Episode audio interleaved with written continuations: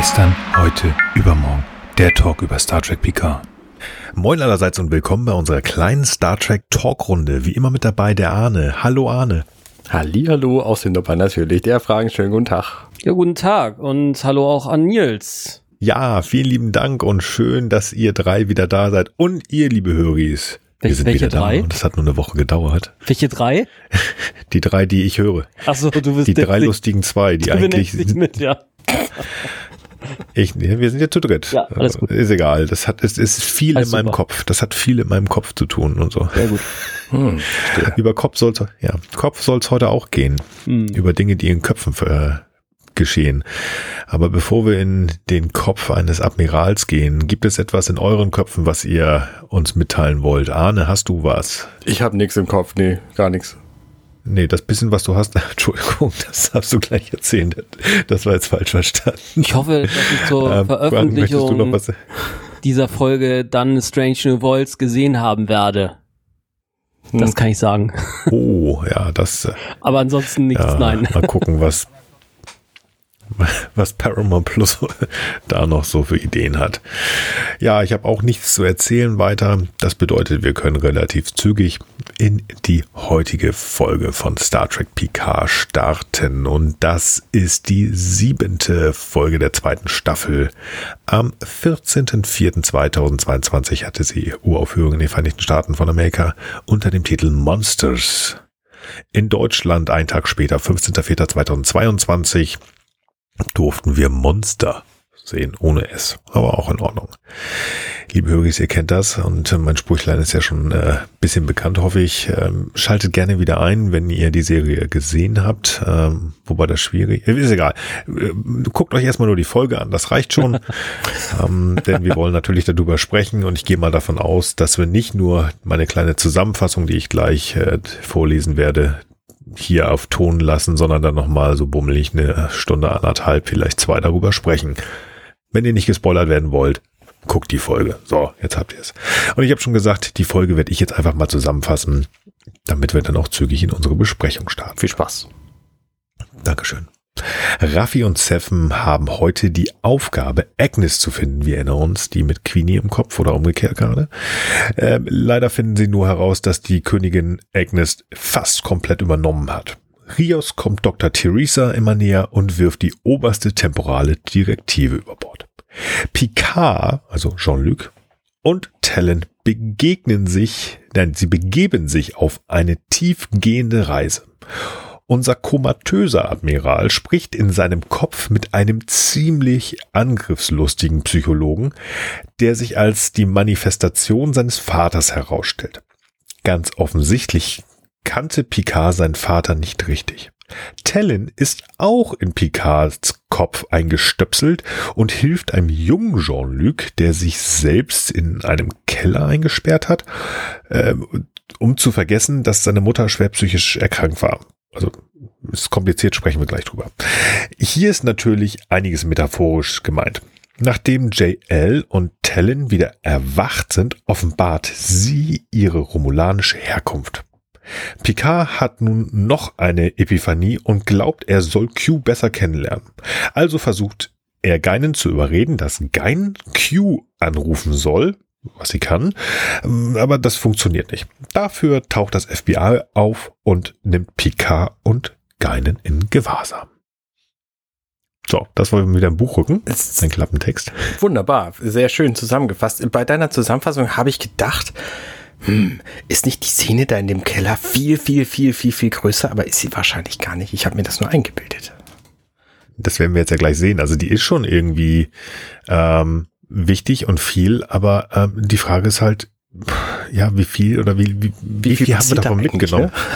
Ich meine, wir hatten das ja auch, ja, in meiner Erinnerung ist da relativ viel und ähm, ich glaube, ich habe sogar mehr geschrieben als in der letzten, aber auf in der letzten Folge hat Frakes das ja auch gut hinbekommen, das einfach so gut zu verpacken. Also ich habe es ja gesagt, also ich hatte damals irgendwie, weiß ich nicht mehr, das Gefühl, als wenn die einfach so weggelaufen sind und ich super gut ähm, ja mich gefühlt habe. Also das werden wir sehen, was dabei rauskommt.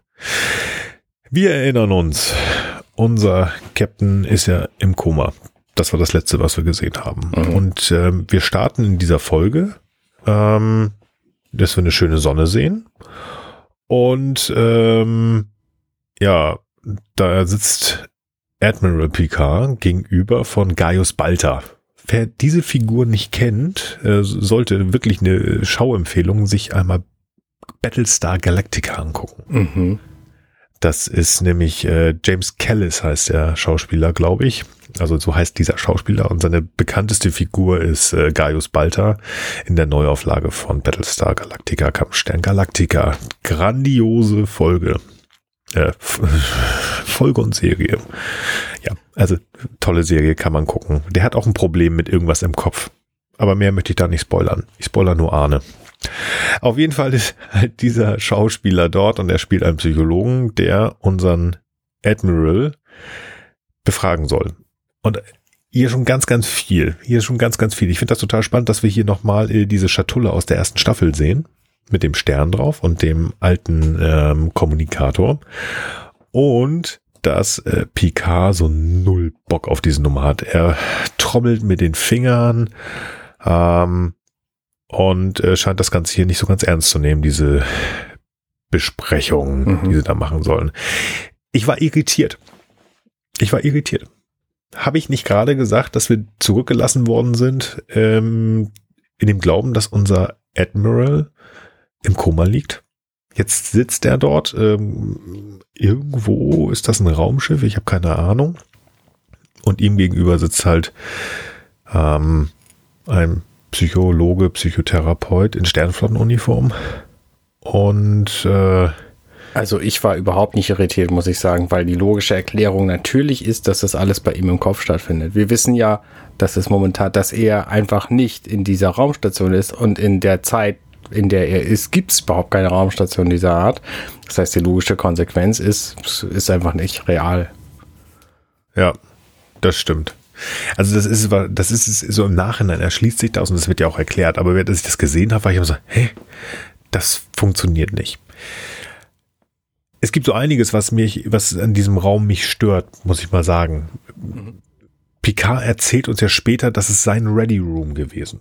Das sieht mir eher aus wie der Ready Room vom Imperator, ehrlich gesagt. Ja. Also, wenn, dann wüsste ich gerne, von welchem Schiff. Und wenn es ein Schiff ist, ähm, das nicht Enterprise D oder E ist, dann möchte ich, das, das habe ich auch letzte Folge schon gesagt schon mehrfach, dann ist das ein Modell, das ich gerne haben möchte, weil ein Kanon, Picard-Schiff will ich gerne hier haben. Ähm, aber es ist unlogisch. Mhm. Es ist unlogisch, muss ich jetzt schon sagen.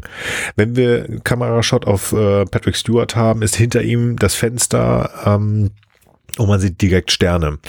Drehen wir uns gleich um und sehen den noch unbekannten ähm, Psychotherapeuten, ist hinter dem kurz auch ein Fenster. Mhm. Wo ist dieser Raum? Also das müsste Deck 1 sein und sehr, sehr eng. Also wirklich hinter der Brücke. Also wenn wir uns die Enterprise D vorstellen, da ist ja dieser Bobbel oben drauf, ähm, wo die Brücke drin ist und dann hinten ähm, der Besprechungsraum und so. Mhm. Also es macht relativ wenig Sinn. Es sieht schön aus, sieht spannend aus, aber es macht relativ wenig Sinn, wenig Sinn, muss ich mal so sagen. Aber gut, wir sind ja in seinem Kopf. Vielleicht ist das Raumschiff auch einfach sehr klein, dass er da. Ja, Vielleicht ist das das so, Runabout. ist auch so kühl einfach, das ganze Design. Ja. Also das kann ich mir gar nicht vorstellen, dass, dass Picard Bock hätte, in sowas immer rumzusitzen. Also, Ja. nee. Also ich glaube, das ist auch ähm, Das, ja, vielleicht ist das jetzt auch eingefärbt durch die, genau. durch die ähm, Stimmung seines Traums. Vielleicht muss man das so irgendwie sehen, keine Ahnung. Ich, weil ich finde ja auch rote Lampen, das ist ja auch irgendwie crazy. Also vor allem Das stimmt. die, gegen dieses, dieses grün, blaue, dunkle Wandgedöns, also hat ja schon so leicht horrormäßige Einschläge irgendwie. Ja. Ja, also es ist irgendwie, wenn man genau hinguckt, beim ersten Mal gucken sieht man es nicht, wenn man genauer hinguckt, dann sieht man schon, also irgendwie haben sie das Stilmittel genutzt, die uns eigentlich sagen, äh, äh, das ist nicht so, wie es sein soll. Was mir auffällt, ist, dass dieser Psychotherapeut so aufgebaut ist, dass er, also nett ist er nicht. Nett ist er nicht. Was nicht heißt, dass sie sein müssen. Ne? Also der ist sehr fordernd ähm, und er hält ihm auch schnell ähm, etwas vor die Nase. Also der will natürlich irgendwas damit bewirken. Mhm. Also wenn man allein solche Sprüche nennt, so ja Mensch, äh, selbst ihre Freunde oder engsten Freunde nennen sie Captain. das will schon was heißen. Aber wenn es in seinem Kopf ist, gehe ich jetzt mal davon aus, dass er eigentlich mit sich selber redet. Also ist ihm bewusst, dass da ähm, er nicht viele Personen hat, die er wirklich nah an sich ranlässt. Also die ähm, ihn Jean-Luc nennen dürfen. Ja. Also das ähm, finde ich ja schon sehr, sehr spannend. Und ich überlege, also wirklich, das müssen wenige sein. Hatte, hatte Riker ihn nicht geduzt und Jean-Luc genannt oder war das da auch noch irgendwie Admiral oder Captain? Bin mir da gar nicht sicher. Also Diana bin ich mir ziemlich sicher, dass sie ihn gesiezt hatte und mit der Dienstgrad angesprochen hat. Aber ich, wie gesagt, also wenn es sehr, sehr wenig.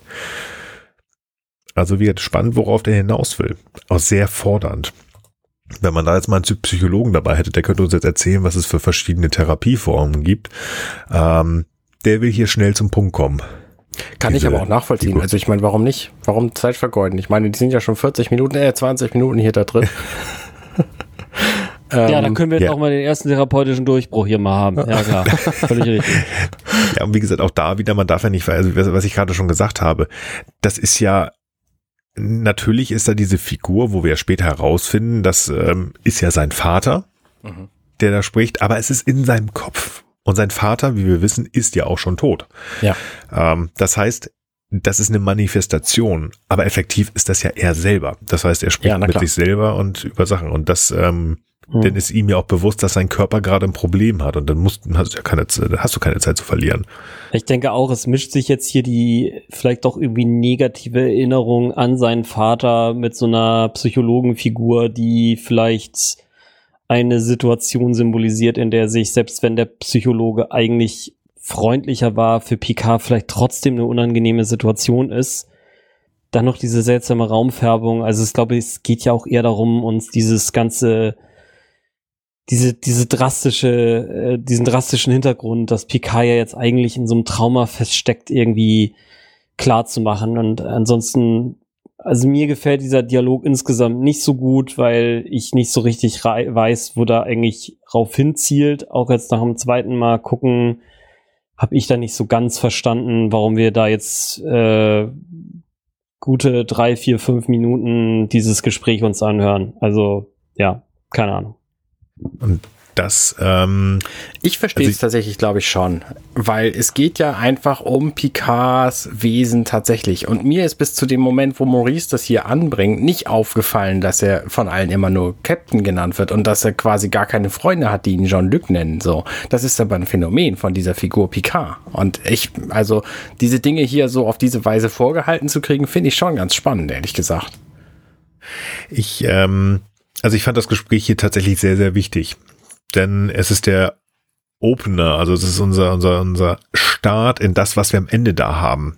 Denn ähm, ich habe das letzte Folge schon so überlegt und gesagt, ah, wo wollen die eigentlich hin? Also es ist halt nicht dieses klassische Star Trek Raumschiff fliegt von A nach B und hat da irgendwelche Diplomaten von A nach B zu fliegen. Langweilig. Nein, das war toll. In den 90ern haben wir uns auch gerne angeguckt. Aber das ist halt nicht das Star Trek, was wir im Moment hier gucken, sondern und ich komme da jetzt mal ein bisschen mehr raus. Ich habe gesagt, es geht um das dritte Wort in, die, in dieser, in dem Namen der Serie, Picard. Es geht um ihn. Und das wird mich, ist hier deutlicher geworden. Denn ähm, er hat ja, und das sagt Maurice ja hier, deine besten Freunde nenn dich Captain. Warum? Weil er keine Nähe zulassen will. Und warum ist das passiert? Ich bin noch nicht ganz sicher, aber er scheint halt ein schweres Problem mit seiner Mutter gehabt zu haben, die, wie wir jetzt hier ja, uns wird uns erzählt, dass seine Mutter eine schwere depressive Störung hat. Und dass er seinen Vater nicht richtig eingeschätzt hat am Ende. Also ich greife jetzt schon sehr weit vor. Aber ganz offensichtlich, und das ist mir noch nicht so ganz klar, warum man uns das noch nicht erzählt hat. Gut, weil sie es jetzt erst geschrieben haben, hahaha. Ähm, aber sie müssen das gut erklären können noch, und das haben sie noch nicht gemacht, finde ich, warum er das sozusagen beiseite geschoben hat. Ja, da triffst da, du gesagt, für mich halt den Nagel auf den Kopf. Also für mich wirkt das alles sehr nachträglich reingeschrieben, weil auch das, was du gerade sagst, dieses dass sie halt alle immer so förmlich sind. Das ist, das ist das Wesen des Militärs im All in Starfleet gewesen. Die sind halt Mhm. immer alle förmlich. Dann müssten die ja alle eine Macke haben in diese Richtung. Ja. Also es ist ja. ganz oft so, dass es eine Erklärung gibt, dass sie halt die Kontenance, die Formalität bewahren müssen, weil sie ein Starfleet-Raumschiff sind. Das ist keine spezifische Eigenschaft nur von Picard. Also mich überzeugt das bislang nicht. Also zumindest nicht bis hier. Also, ähm, äh, ja, ich gebe dir recht. Wenn wir in, in diesen sieben Staffeln The Next Generation sind, ja, gebe ich dir recht. Ähm, da ist das militärisch, da arbeiten die zusammen. Aber wenn ich jetzt ähm, zum Beispiel, ich müsste es nochmal gucken. Wir müssten zurück nach Nepente, Nepente.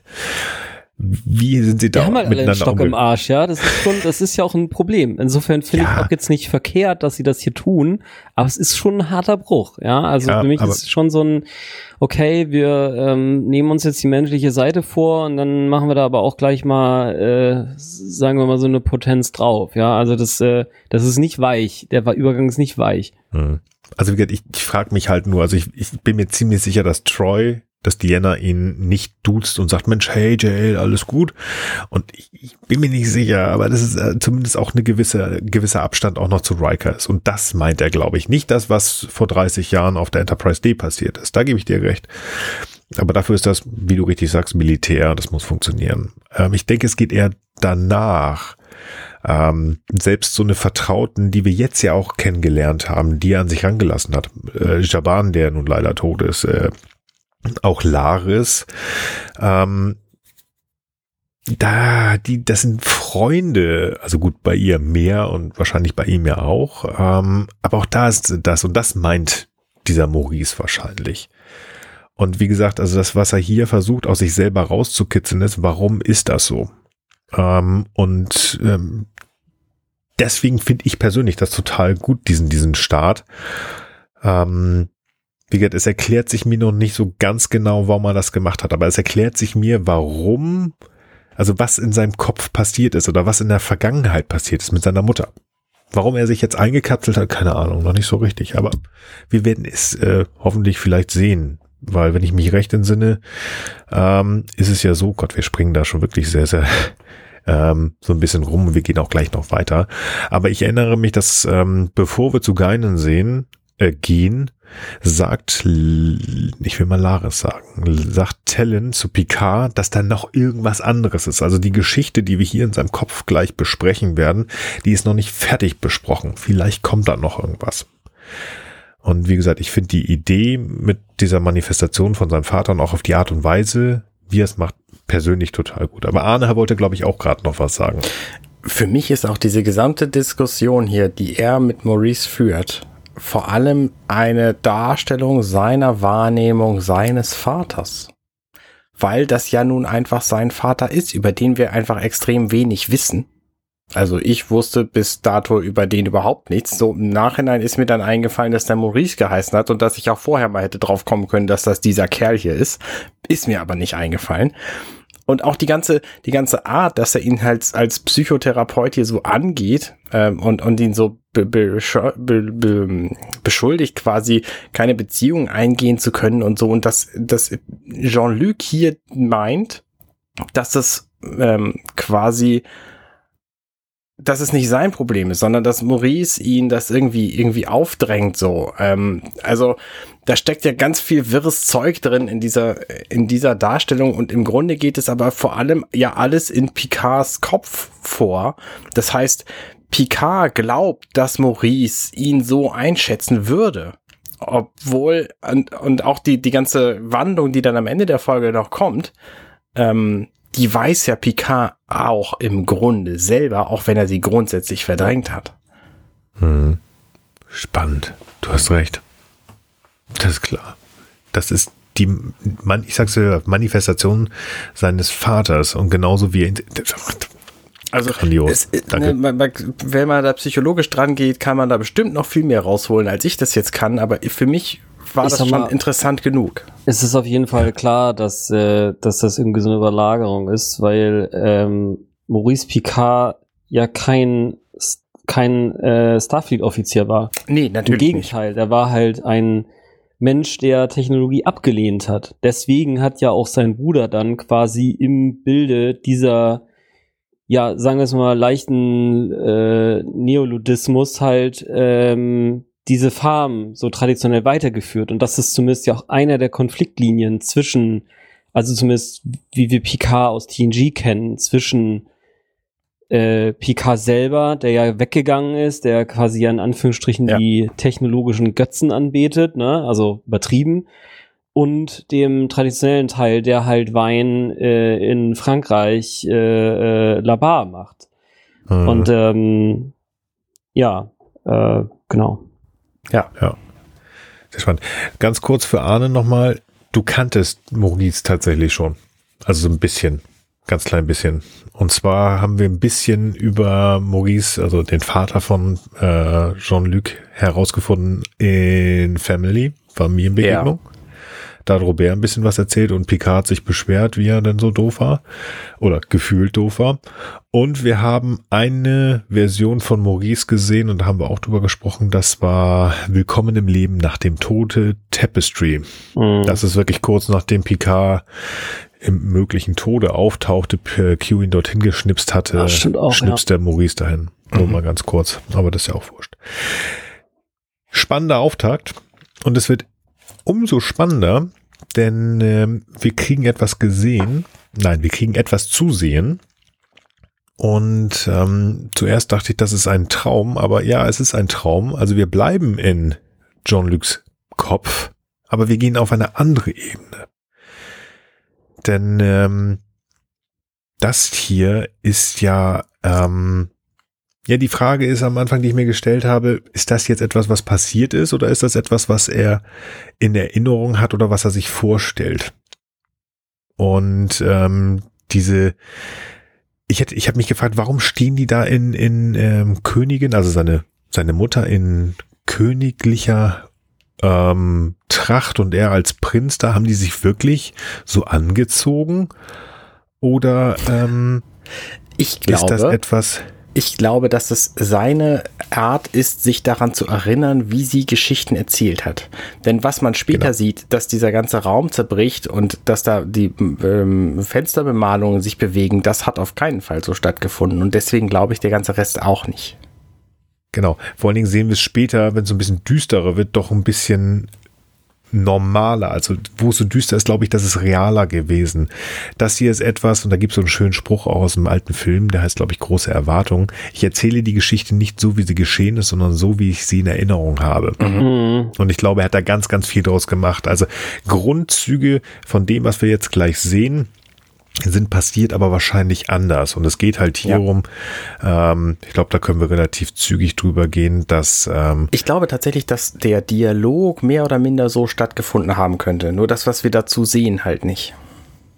Ja, vielleicht Ja. ist das sogar auch in verschiedenen, aber ja, doch, ja, das glaube ich. Das glaube ich auch. Ja, also ja. ich kann es auf jeden Fall so mir besser annehmen, weil mir war das auch echt viel zu überstilisiert und so wie ihr das erklärt, kann ich das auf jeden Fall besser nachvollziehen, dass es quasi so ein bisschen so ist, wenn er sich daran erinnert, was er als kleiner Junge empfunden hat. Und Ja, das wünsche genau. ich eigentlich jedem, dass er da seine Mutter im Grunde genommen so sehr geliebt hat, dass sie im Grunde genommen wie eine, eine gute Königin, Fee, Gemisch oder ich weiß nicht was, ja, quasi für ihn war und man selber war halt ihr kleiner Prinz, ja. Also das ist, Ja. glaube ich, so ein bisschen so die, die Idealvorstellung, die man vielleicht von seiner Mutter haben möchte als Kind. Und die wird ja jetzt besonders, steht ja in einem besonders krassen Kontrast zu jetzt diesem Monster und zu diesem Zusammenfall und diesem von ihr weggezogen werden, dem, dem Mutter von ihm weggezogen werden. Ja. Mhm. Und äh, insofern glaube ich auch, man muss das Ganze als Parabel sehen. Und Ja. ich glaube, unter diesen Bedingungen kann ich auch äh, das Gespräch mit dem Maurice auch nochmal besser verstehen. Was ich spannend finde, ist, also mal ganz kurz noch, dass wir hier ähm, später auch die Picards sehen, also in dieser, in diesem, ja, Mutter und Sohn, was sehr nah ist. Auf der anderen Seite der Vater. Mir fehlt da jemand, bin ich ganz ehrlich. Ich finde das spannend, dass Robert hier gar nicht auftaucht. Man könnte jetzt natürlich äh, sagen, ja, die hatten nicht so das beste Verhältnis zueinander. Aber wir wissen ja, und das haben wir jetzt, ähm, habe ich die Folge ja schon angesprochen, er hat sich ja mit seinem Bruder ausgesöhnt. Nicht, dass er mir fehlt, weil wir sind hier fokussiert auf, ähm, auf, auf, auf Jean-Luc und sein, sein kleines Kopfproblem, das er gerade hat. Und ähm, die Depression seiner Mutter. Aber ich finde es trotzdem spannend. Ist, ist, einfach, ist ja, Robert irgendwie vielleicht so viel älter, dass er schon weg ist oder jünger, dass er noch nicht da oder Älter, oder? Älter, ne? älter. Der ist älter. Also er ist gut älter. Er könnte in der Schule sein, ja, aber auf der anderen Seite sieht auch äh, Jean-Luc nicht so aus, als wäre er nicht an der Schule. Du, Er könnte auch Hm. einfach in diesem Moment nicht zugegen und für diese Geschichte Ja. nicht relevant sein. So. Ja, ja Was wahrscheinlich ich, ist es so. was ich spannend finde hier ist seine, also Picards Darstellung von seiner Mamas Wahnvorstellung. Denn Oh ja. er sagt, sie konnte Gefahr spüren, bevor sie im Raum war. Und das musst du wahrscheinlich auch, ähm, wenn, in, wenn du in der Welt existiert, äh, also sie war vielleicht magisch und das musst du auch ähm, sein, wenn du in der Welt existiert, wo Monster echt sind. mhm, mhm. Und in Wirklichkeit sind Monster nicht echt. Und sie hat sich nicht nur die Monster, sondern auch diese Gefahr jeweils nur eingebildet. Und dass Ja. wir sie hier sehen, zeigt uns, dass es nicht wirklich passiert. Ja.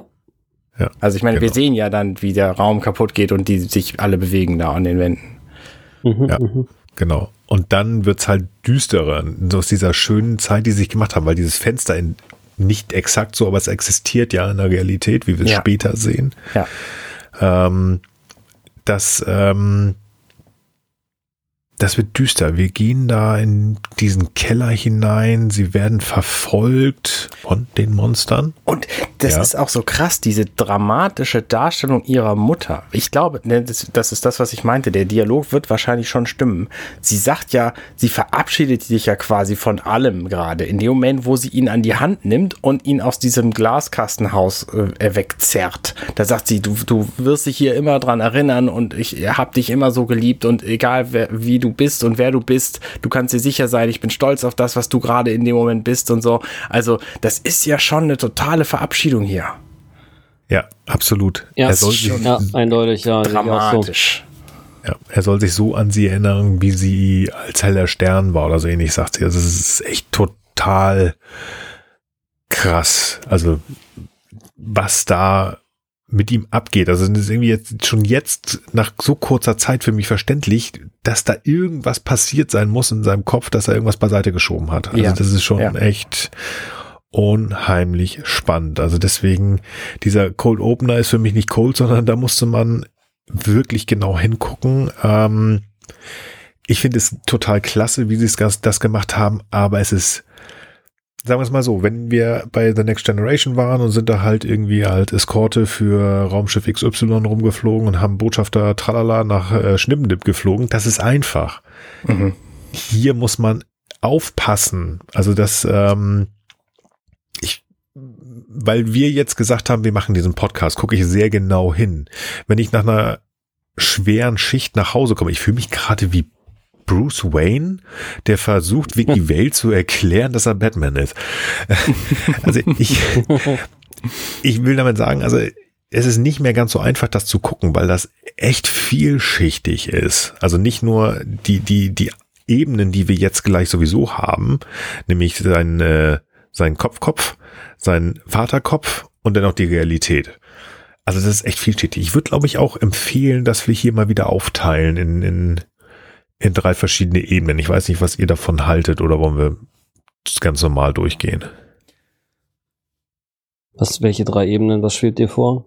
Ähm, ich hatte überlegt, äh, dass wir einmal so die Ebene mit seinem Vater komplett durchbesprechen, ähm, dann einmal die in der Realität und einmal, ähm, wo Tellen in seinem Kopf ist, so als Vorschlag. Ja. Ja. Ähm, da wir jetzt ja sozusagen den, äh, den Einstieg gemacht haben ähm, und dann der schöne Vorspann kommt, würde ich persönlich ähm, mit dem, was ich nur persönlich am wenigsten interessant fand, beginnen, nämlich in der Realität, Ja, okay. wenn das für euch in Ordnung ist. Ähm, wir starten da ja sozusagen ähm, mit ähm, ja der Aufteilung des Teames, die ähm, die beiden Damen, Seven und Raffi, werden auf die La Sirena geschickt. Da können wir gleich noch drauf zukommen. Und ähm, Tellen bereitet sich vor, halt in den Captain, beziehungsweise in den Admiral einzusteigen. Okay, das finde ich so ganz interessant. Das ist einfach ähm, dahin. Auf der La Sirena. Seven und Raffi. Das fand ich wieder so eine schöne Comedy-Geschichte, wo ich das Gefühl hatte, wer auch immer dieses Drehbuch geschrieben hat, der, der oder diejenige hat sich nicht so ganz ernst genommen, beziehungsweise die ganze Nummer nicht. Denn äh, hier wird so was Schönes gesagt, ähm, dass sich Raffi, also dass Raffi sich und Seven als Hauptplot sieht, also wortwörtlich. Also ihre Liebesgeschichte. Als wenn das eine Serie wäre, über die man auch sprechen kann und die ähm, sie seien so das Wichtigste und nicht irgendwie Rios oder sonst. Das fand ich ganz niedlich. Ich meine, ja, wer sieht sich denn nicht als Hauptfigur in seinem eigenen Film? Äh, also von daher, gut. das ist ja ein bekanntes Motiv.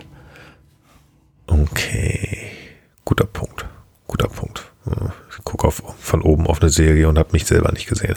Ja, okay, okay, okay, okay, okay. Lassen wir so stehen. Im Krankenhaus. Also, ich finde das ja ganz niedlich, dass es am Ende schon kommt, aber da hätte man schon mal drauf achten können. Dieses komische Gerät, womit Talon gleich dem Picard in seinen Kopf steigt, erzählt uns ja am Anfang schon das, was am Ende da ist. Also da klippt sich was aufs Ohr und das ist einfach ein Spitzohr. Da hätte man sich, ich ja. habe beim ersten Mal sehen, nicht, nicht, nicht realisiert. Ich habe das einfach so, okay, von mir aus, ähm, irgendwelche Advanced Technology von diesen Supervisern, von diesen Agenten, aber ich habe nicht damit gerechnet, tatsächlich, dass sie wirklich dann am Ende sagen, dass sie eine Romulanerin ist. Fand ich ganz spannend. Das hat mich auch überrascht, ja. Ja, gut, genau. Und dann ähm, steigt sie da ein. Ähm, finde ich, wie gesagt, das ist relativ zügig erzählt, weil das Wichtige zu dieser, zu diesem Strang, äh, da kommen wir dann zu, wenn Talent da reingeht. Aber dann äh, geht es ja weiter und ich glaube, das wird gerade auch Arne interessieren, ähm, weil er diesen, diesen, ähm, dieses Zusammenspiel ganz schön findet. Theresa kommt wieder mit ihrem Sohn Ricardo. Mhm. Und Rios hat und die Tür abgeschlossen. Die so, es passieren jetzt zwar viele Dinge, aber das auf keinen Fall, gib mir die Schlüssel. Ich finde, er nimmt sich da, also sie nehmen sich da viel raus. Also, ja. ich finde das ja nett, dass sie sie, dass sie, dass Theresa alle dort lässt. Okay. So fein.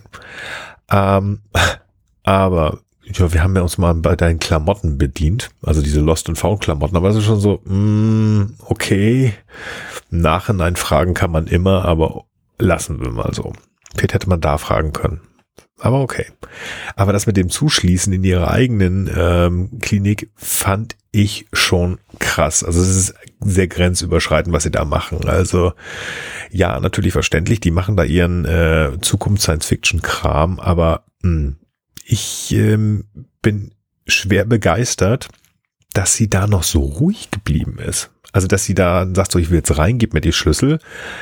Ähm, dass sie da nicht einfach mit ihrem Sohn rückwärts rausgegangen ist und gesagt hat, okay, jetzt hole ich die Polente, jetzt hole ich die Polizei. Nee, nee, das, das hat mich, das, das, das, das habe ich sofort gewusst, dass sie das auf keinen Fall machen kann. So ein Typ ist sie nicht. Die nimmt die Sachen selbst in die Hand. Deswegen hat sie ja diese Klinik. Hm. Okay, ja, ja, okay. Ja, aber trotzdem, das ist, kann potenziell gefährlich sein, ne? Also sie ist ja wirklich sehr reserviert. Ne? Also Rios sagt das ja auch gleich in der nächsten, ähm, ähm, ich meine in einer der nächsten Szenen, ja, wir sind die Guten.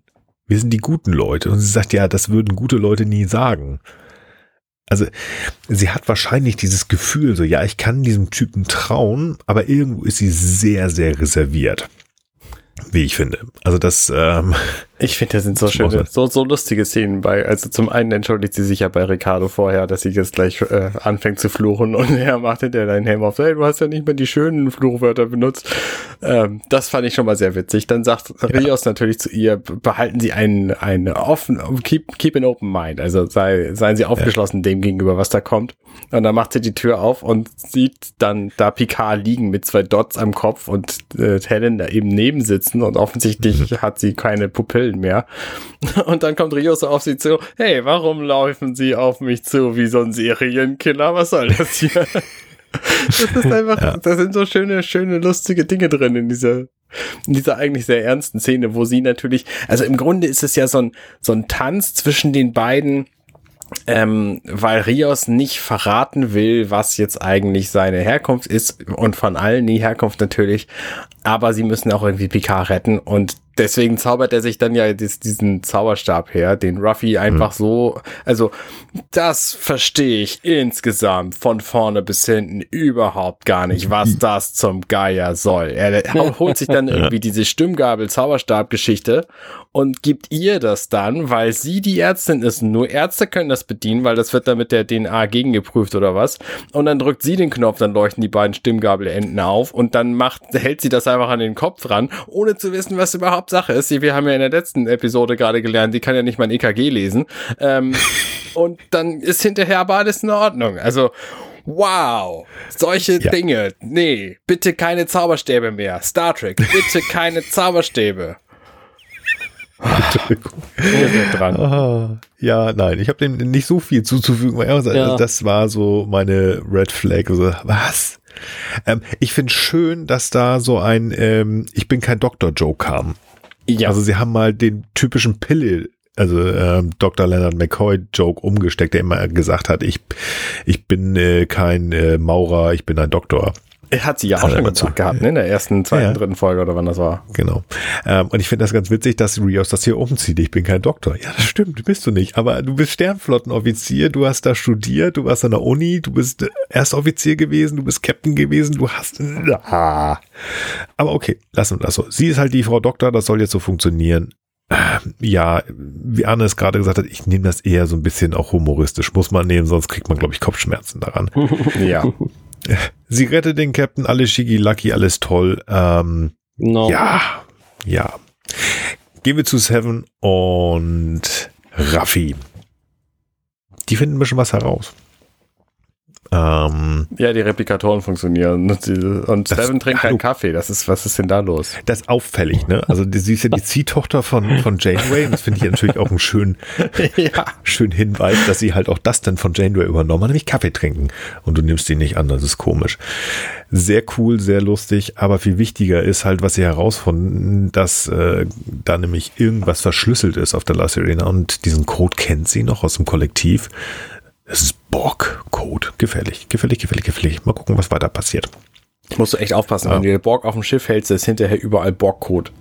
Musst ja, du halt wegmachen, ne? Ja, wegmachen, sonst rutscht du aus und das ja. ist mir eine Spannerei. Ähm, nachdem Picard aufwacht, wir springen hier halt, aber wie gesagt, wir sind ja noch in der Realität, ähm, kommen sich äh, Rios und Theresa irgendwie näher. Also das ist, sie scheint sich mit dieser Situation doch so halbwegs abgefunden zu haben. Ähm, und ähm, es ist ja auch so weit gekommen, dass ähm, Rios ihr auch alles erzählt hat. Also ja. er hat ihr erzählt, als sie fragte, wo du herkommst, oder sie fragt ihn, bist du ein Außerirdischer? Nee, ich komme aus hier, und die kommst du aus dem Weltraum. Äh, nach, genau, nachdem sie hier den Zauberstab gegeben hat, sowas. Haha, guten Morgen. Ja. Hm. Ähm, und sagt dann, nee, ich komme aus Chile ich arbeite im Weltraum. Und dann haben wir diesen langen Sprung zum Ende der Folge und dann malt er da hübsch mit äh, Ricardo irgendwelche Bilder. Er malt die La Sirena an die Wand. Das ist richtig so schön. Ja. Und sie, sie sagt, um, hey, das sieht ja schon ganz gut aus. Und er bedankt sich. Hey, ich habe mit meinem Kind gesprochen. ja, das ist so. Ja. Also und dann fängt er ja an, ich bin ein Mensch. Also wirklich, wenn jemand versucht, dir allen Ernstes beizubringen, dass er ein Mensch ist, dann ist schon mal irgendwas ganz komisch. Ich finde das alles so witzig. Ja, es ist, wie gesagt, wie auch gerade schon, man kann es nicht ernst nehmen. Ähm, aber es ist lustig. Es stört mich auch nicht. Ähm, was mich so ein bisschen stört, ich will nicht sagen, stört, aber es wurde darauf rumgeritten, Freunde der Sonne. Packt hier nichts an, keine Polizei, keine Krankenhäuser, kein gar nichts, macht gar nichts, weil wir haben hier ja unsere heißgeliebte Zeitlinie. Und was macht er? Er macht den äh, Captain Kirk Move und erzählt erstmal jedem zweiten, wer denn so ist, wo er herkommt und äh, nicht genug der Schande. Nein, ich ist ja auch niedlich. Aber was macht er? Wollt ihr mal was richtig Cooles sehen? Und beamt auf die La Sirena mit Theresa und Ricardo, der alles antatschen will. Total geile Reaktion. Es ist niedlich. Es ist wirklich niedlich. Ähm, also wie gesagt, deswegen habe ich das in der Zusammenfassung schon gesagt, also wenn da irgendwann mal irgend so ein äh, oberste temporale Direktive Hiopai oder Hiopaien da in ihrem komischen, ähm, es gibt ja irgend so eine Division da bei Starfleet, die sich damit auseinandersetzt. Wenn die das rauskriegen, und die werden das rauskriegen, dann hauen sie Captain Rios auf die Finger. Da könnt ihr einer. Aber vielleicht, vielleicht ist ja alles auf seinem Mist gewachsen. Hm. Hm. Wie meinst du das? Naja, ich meine, er hat ja jetzt diesen Zauberstab, wir wissen nicht, wo der verblieben ist. Vielleicht ist ja die komplette technische Entwicklung der Menschheitsgeschichte basiert auf diesem Zauberstab-Dreieck-Dings. Triangel. So, ah, Stimmgabel, das, meine ich. Das, das, äh, ähm, das Ding hat, äh, wird irgendwann ähm, Saffron Cochran helfen, den Warp. Ja, genau, okay, den vielleicht. Rios aus der Zukunft und so weiter. Und dann haben wir so eine, so eine schöne zirkuläre Logik, aber so ist das Ja. Universum halt. Ganz genau, so ist das Ja, halt. schwierig, schwierig. Aber okay, okay. Lassen wir mal so. Ähm, das, ähm, glaub, Ich das habe kann mich gefreut, schnell ehrlich gesagt. Also, Ja. dass er sie auf das Bin- Schiff bringt, weil Ja. dadurch, ne, wir hatten es ja gerade in der letzten Episode, hat Ruffy das ja zu ihm gesagt, ähm, man kann so eine Beziehung zwischen zwei Zeiten einfach nicht anfangen, wenn, weil dann ist alles eine Lüge. Und diesen Punkt, den hat er jetzt einfach überwunden und gesagt, okay, nee, dann halt keine Lüge, sondern Ja. jetzt erstmal Grundlage für Beziehung schaffen. Ne, also wenn die jetzt nicht zusammenkommen am, am Ende der, der, der, der Serie, mindestens, vielleicht am Ende der Staffel, so, Mhm. dann, ja, Ja. Da, die werden einfach geblitzdings, so wie in, äh, in, in Man in Black und dann. No. oder, Oder er nimmt sie einfach mit. Ne? Ja, sie ist dann. Nein, nein. ja, oder er nimmt sie mit, oder natürlich, und das wäre natürlich die gemeinste Fallhöhe, ähm, sie kommt um. Oh nein. Oder er, Oh. oder beide, oder oh, Ricardo, oder, also, ich meine, es gibt ja immer noch ja. Fliegen ein Shuttle und, be und bereisen das Universum. Ich erinnere mich an die letzte Folge, wo, äh, letzte Folge, ja, letzte Hm? Staffel, wo auch Leute umkamen, von denen ich das, Das nicht stimmt. erwartet hatte und wo ich auch echt schockiert war hinterher. Nein, nein, nein, das wird nicht passieren. Das ist viel zu fies. Ah. Das glaube ich nicht. Ich meine, Durati ist hier schon wieder auf dem Powertrip. Wer weiß, wen die diesmal umbringt. ja, vielleicht, vielleicht wird Morati, äh, Moriarty, äh, Jurati ja auch aus dem Bild gekickt. wer weiß, Hm. wer weiß. Ja. Apropos Jurati, die wird jetzt gesucht von Seffi, Seffi und Raven. ja. Sehr gut. ist schon durch, ich bin spät. Macht nichts. Machen wir weiter. Also, die suchen sie jetzt hier mit ihrem, mit ihrem Mobile Device und sie wissen halt nicht so genau, ähm, wo sie überhaupt suchen sollen und ähm, wie viel Jurati in der Queen steckt und andersrum. Und dann Mhm. kommen sie aber auf diese Bar-Szene zu, zu sehen. Ähm, ja, Ja. Diese Bar-Szene finde ich total spannend. Nicht, weil das, was hier äh, Agnes da macht und da cool reinkommt und Sachen kaputt macht, ja, das ist okay. Also irgendwie ähm, macht sie da irgendwas. Und Fenster kaputt und äh, macht Randale. Wir hatten schon was mit Endorphin, also ich denke, sowas wird das sein. Und sie fand, glaube ich, den Typen mit den roten Haaren oder der mit den roten Haaren fand sie ganz interessant. Keine Ahnung. Aber ähm, mal wieder Fan Fact, äh, nein, hier, Trivia. Ich kann mal wieder Trivia machen. Die Ja. junge Dame, die da hinter dem Mikrofon steht. ja, die haben wir Und getroffen. immer wieder gezeigt wird. Bitte? Die, haben wir getroffen. Ja. Genau. Im Arm von Patrick Stewart. Warum? Das ist ganz einfach. Weil das ist Sunny Ozell. 44 Jahre alt zum Aufnahmezeitpunkt. Das ist seine Frau. Nur mal so als Info. Genau. Kann man machen. Und die singt offenbar ganz gut. Ja, fand ich auch. Also, äh, wenn du mich fragen würdest, wen muss ich lieber hören, äh, Alison Pill oder Sunny, würde ich tatsächlich Alison Pill nehmen, aber da muss ich auch mal das gleiche Lied singen. Aber ich finde es, das passt so in diese Mucke, ich, 80er Jahre, die ich gerne Und es höre. erklärt Schön. auch, warum äh, Jurati, äh, Alison Pill, äh, Jurati sie so böse anguckt kurz. Ey, die kann ja auch gut singen, sowas Das aber auch. Frechheit. Frechheit. Frechheit. Ja, genau. Ja.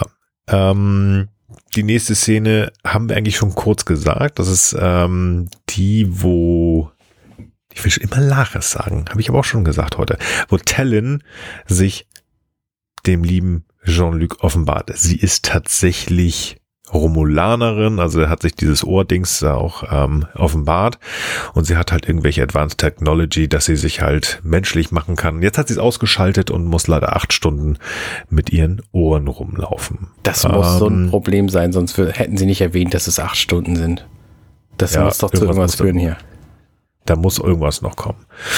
Ja, ansonsten ähm, versucht sie ihm nochmal sagen, du, was auch immer da in deinem Kopf gerade passiert ist, das noch nicht ausgesprochen. Da springen wir nachher nochmal wieder zurück und erzählen das, aber es wird halt irgendwas, ähm, wir sind da wohl nicht ganz durchgekommen. Das äh, wird da erzählt. Aber Picard ähm, ist ja jetzt der Meinung, dass ähm, Q irgendwie ähm, es, es, muss ein Gespräch mit Q da sein und äh, deswegen möchte er jetzt gleich mit Q sprechen. Bin jetzt nicht ganz sicher, wollen wir jetzt wirklich bis zum Ende der Folge durchgehen oder wollen wir vielleicht an dieser Stelle jetzt mal zurückspringen? Mhm, das finde ich eine sehr gute, finde ich eine sehr gute Idee. Ich würde jetzt tatsächlich zurückspringen und ähm, wenn das für euch in Ordnung ist, würde ich jetzt zu Maurice springen. Wobei, also auch wenn ich die Szenen total gut sind, kann man die, glaube ich, relativ zügig abhandeln, die einzelnen. Ja. In eins. Denn ähm, wir springen ja immer wieder zu Maurice und ähm, es ist ja effektiv immer das Gleiche. Also er triezt ihn schon, ähm, Picard, und er ist auch genervt. Ähm, aber also man merkt das ja, dass er zum Beispiel auch ähm, am Anfang sitzt er da mit seiner Fliege noch, also aus dieser, ähm, aus dem der Kleidung, die er anhatte, als sie auf dem Ball waren. Er öffnet sich. Ähm, später zieht er manchmal ähm, das Dinner Jacket auch aus. Ähm, das ist, ähm, oder er öffnet es zumindest. Also er wird immer weiter getriezt was, was zu dem passt von diesem Bild, das Arne vorhin gesagt hat, wie Picard seinen Vater sieht, nämlich als keinen netten Menschen. Das ähm, ist ja auch in Familienbegegnungen gesagt worden, also dass, dass der sehr streng ähm, war zu Jean-Luc. Das würde also passen. Auf der anderen Seite ist es doch so, dass das, was Maurice hier mit ihm macht, zu einem Ergebnis kommt. Ja das nämlich, also dieses Therapieergebnis und ähm, Frank hat das ja vorhin auch sogar so, jetzt müssen wir auch mal hier einen Therapieerfolg haben, der tatsächlich ja zügig da ist. Ja, das war ja eigentlich nur ein Spruch von mir, aber ja. Nein, aber es ist ja tatsächlich so. Es ist funktioniert ja an seinem Kopf und das äh, deswegen, ähm, obwohl ich das so, so gerne gesehen habe, dieses Zusammenspiel zwischen Patrick Stewart und ich meine heißt James Callis, ja. ähm, also dem Gaius Balter, ähm, das hat Spaß gemacht, sich das anzugucken, aber es ist immer so ein bisschen hin und her. Wir haben schon wieder so ein Tango, ähm, der in dem Klimax endet, dass Picard versteht, wer diese Figur ist, denn es ist ihm erstmal nicht klar, dass es sein Vater ist. Und ähm, dass er erst sauer ist natürlich, aber dann irgendwie merkt so, irgendwas stimmt hier nicht, irgendwas ist anders und es ist anders gewesen. Und auch ähm, Maurice sagt so, hier, denk noch mal genauer nach, was ist denn da passiert? Und Picard auch weicher wird und dann letztendlich ähm, der Picard, der mit Maurice auf diesem nicht näher benannten Raumschiff war, zusammen in die Ebene, die wir gleich besprechen werden, springt. Ja.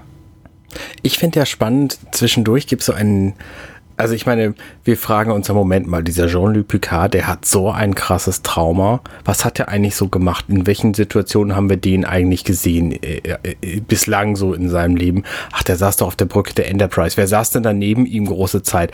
Hm, mhm. Das war doch diese Diana Troy. Kann die nicht verdammt nochmal Gedanken lesen und Gefühle wahrnehmen und so? Hätte die nicht vielleicht? Aber nein, Maurice sagt hier, hm, weißt du, es gibt Menschen, die bauen einfach so krasse Wände um sich drumherum, dass nicht mal Betasoiden da durchkommen. Ach, zack, Problem gelöst. Ja.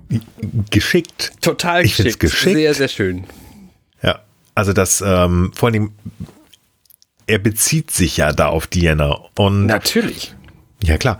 Aber wenn man mal überlegt, sie ist ja auch keine voll Betasoide gewesen. Ja, aber er hat Sie auch genug andere getroffen. So. Ja, natürlich. Ja, ja genau. Und die aber Emotionen, also das hat ja Arne schon gesagt. Also es hätte ja auch gereicht, wenn man, ich sag mal, ein Zittern im Gefüge der Macht gespürt hätte, was jetzt Picard angeht. Ja, und ja. das war ja auch nicht der Fall. Und da würde ich schon sagen, dass das eine ganz gute Erklärung ist. Also er hat da jetzt ja. einfach äh, das ist zwar wohl wissenschaftlich so ein bisschen vage, aber er hat jetzt hier mal einfach so eine traumatische Erinnerungsblockade. Ja. ja das stimmt, genau. Ähm, aber ich will damit nur sagen, also das ist auch nicht irgendwie, natürlich kommt das jetzt Jahrzehnte später, aber ich finde, sie haben es auch gut erklärt, warum Diana da, sie wird ja, und sie hat ja auch immer wieder mal was gespürt. Sie hat ihn ja auch mal beiseite genommen. Ähm, aber er ist halt gut gewesen und es erklärt einfach, warum sie es nicht hundertprozentig äh, fühlen kann. Wenn man sich überlegt, sie ist ja nur halb betasoid sie konnte nur starke Empfindungen und äh, Gefühle fühlen. Und wenn er einfach hier so massiv eine Mauer aufgebaut hat, ist das für mich erklärbar. Genau. Ähm, da er dann in die nächste Kopfebene geht, würde ich vorschlagen, auch wenn es mir schwerfällt, wie gesagt, ich habe die beiden gerne gesehen, würde ich in die in, in seine ja in seine Horrorvorstellung ganz gerne springen. Mhm.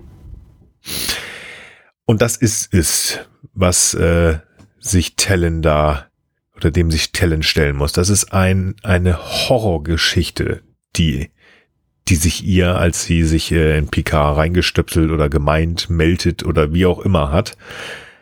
Das ist so düster. Ich bin erinnert worden an so manchen Horrorfilm, den ich mal geguckt habe oder um, Horror-Mais-Labyrinthe. Es ist düster. Ähm, äh, vom, vom, vom, von der Aufnahme her ist es sehr verschwommen. Ja, ja. Also klasse dieses, dieses gemacht. Hin und her wabern. Ich finde, oh, super. Ich finde mal als ein Detail ganz schön, dass die Szene, wenn sie anfängt, dann hören wir ja so Gespräch, so, so Erwähnungsfetzen aus verschiedenen Folgen TNG, wo Picard in besonders anstrengenden oder traumatischen Situationen war. Mhm. Es fängt ja an mit, Picard echoing oder also man hört ihn so echoartig, ne, I am Locutus of Borg. Mhm. Das ist also dann aus der Folge. Mhm. Und danach kommt dann ähm, äh, äh, kommt, kommt dieses aus dem aus dieser Folge, die wir auch äh, in der letzten Folge einmal angeteasert, also in unserer letzten äh, Folge. Äh, Tapestry. Tapestry, genau. Ne? Also, dass er halt gesagt hat, you, äh, äh, also, dass er lieber als der Mann sterben möchte, der er war, als dieses Leben zu leben. Ne? Das ist dann der nächste Satz. Also, es kommen so verschiedene enorm, also sie ist sozusagen, wenn man so möchte, jetzt an einem sehr dunklen Ort in Picards Verstand, wenn man so mal möchte, der Ort, an dem offensichtlich eben auch diese verdrängte äh, Episode äh, oder ja diese diese verdrängte äh, Erlebnis Erlebnisse mit seiner Mutter sich befinden. Mhm. Ja. Was ganz spannend ist, ich habe lange auf der letzten Folge rumgekaut. Ähm, ich habe vergessen, wie sie heißt. Es geht darum, dass sie irgendwo ähm, äh, jemanden aufnehmen mal wieder auf der Enterprise D, der auf der Flucht ist und es stellt sich dann heraus, dass ähm, dieser kämpferische Typ, den sie da genommen ha äh, aufgenommen haben, dass das eine ähm, eine eine, eine Person ist, die, ich weiß gar nicht, ob die erschaffen worden sind. Nee, ich meine, die sind ähm, irgendwie verbessert worden. Da gab es mehrere von und auf dem Planeten, von dem die kommen, die sind einfach äh, gejagt und sollen alle ausgeschaltet werden. Ähm, und darum geht das gar nicht, sondern es geht darum, was Picard zu diesem wahrscheinlich Ministerpräsidenten oder so sagt. Und er sagt es hier zum Beispiel, und das ist sehr spannend. Gefährlich sind sie. In der Folge sind halt diese komischen Söldner, Soldaten gemeint. Hm. Die sind Opfer, sagt er da. Durch sie, also durch diesen Ministerpräsidenten oder diese Regierung, sind sie so geworden, wie sie jetzt sind. Das macht in dem Kontext total viel Sinn. Aber in dem hier auch. Also es geht nicht darum, dass wir erinnert werden an diese Folge, sondern das, was sie sagen. Gefährlich sind sie. Wer ist denn hier gefährlich? Nicht die Monster, weil die Monster sind irgendwo nicht da, aber es gibt ein Monster und das ist die, die Depression, die sie Mutter hat. Mm, ja. Seine Mutter ist aber auch eigentlich ein Opfer vor sich selbst. Ja. Ja. ja. Ah, und durch sie sind sie so geworden. Also durch den Umstand, und das haben wir hier auch, ähm, wird uns ja impliziert, durch den Umstand, wie seine Mutter ist, hat Picard sich halt verändert. Und das ist so meine Interpretation von diesem Spruch, den sie da noch ähm, reingebracht haben, weil das andere, da klar, Locutus, das ist er gewesen und so weiter und so fort. Und dass er halt auch ähm, so sein soll, wie er ist. Ist aber nur eine Idee, die ich hatte.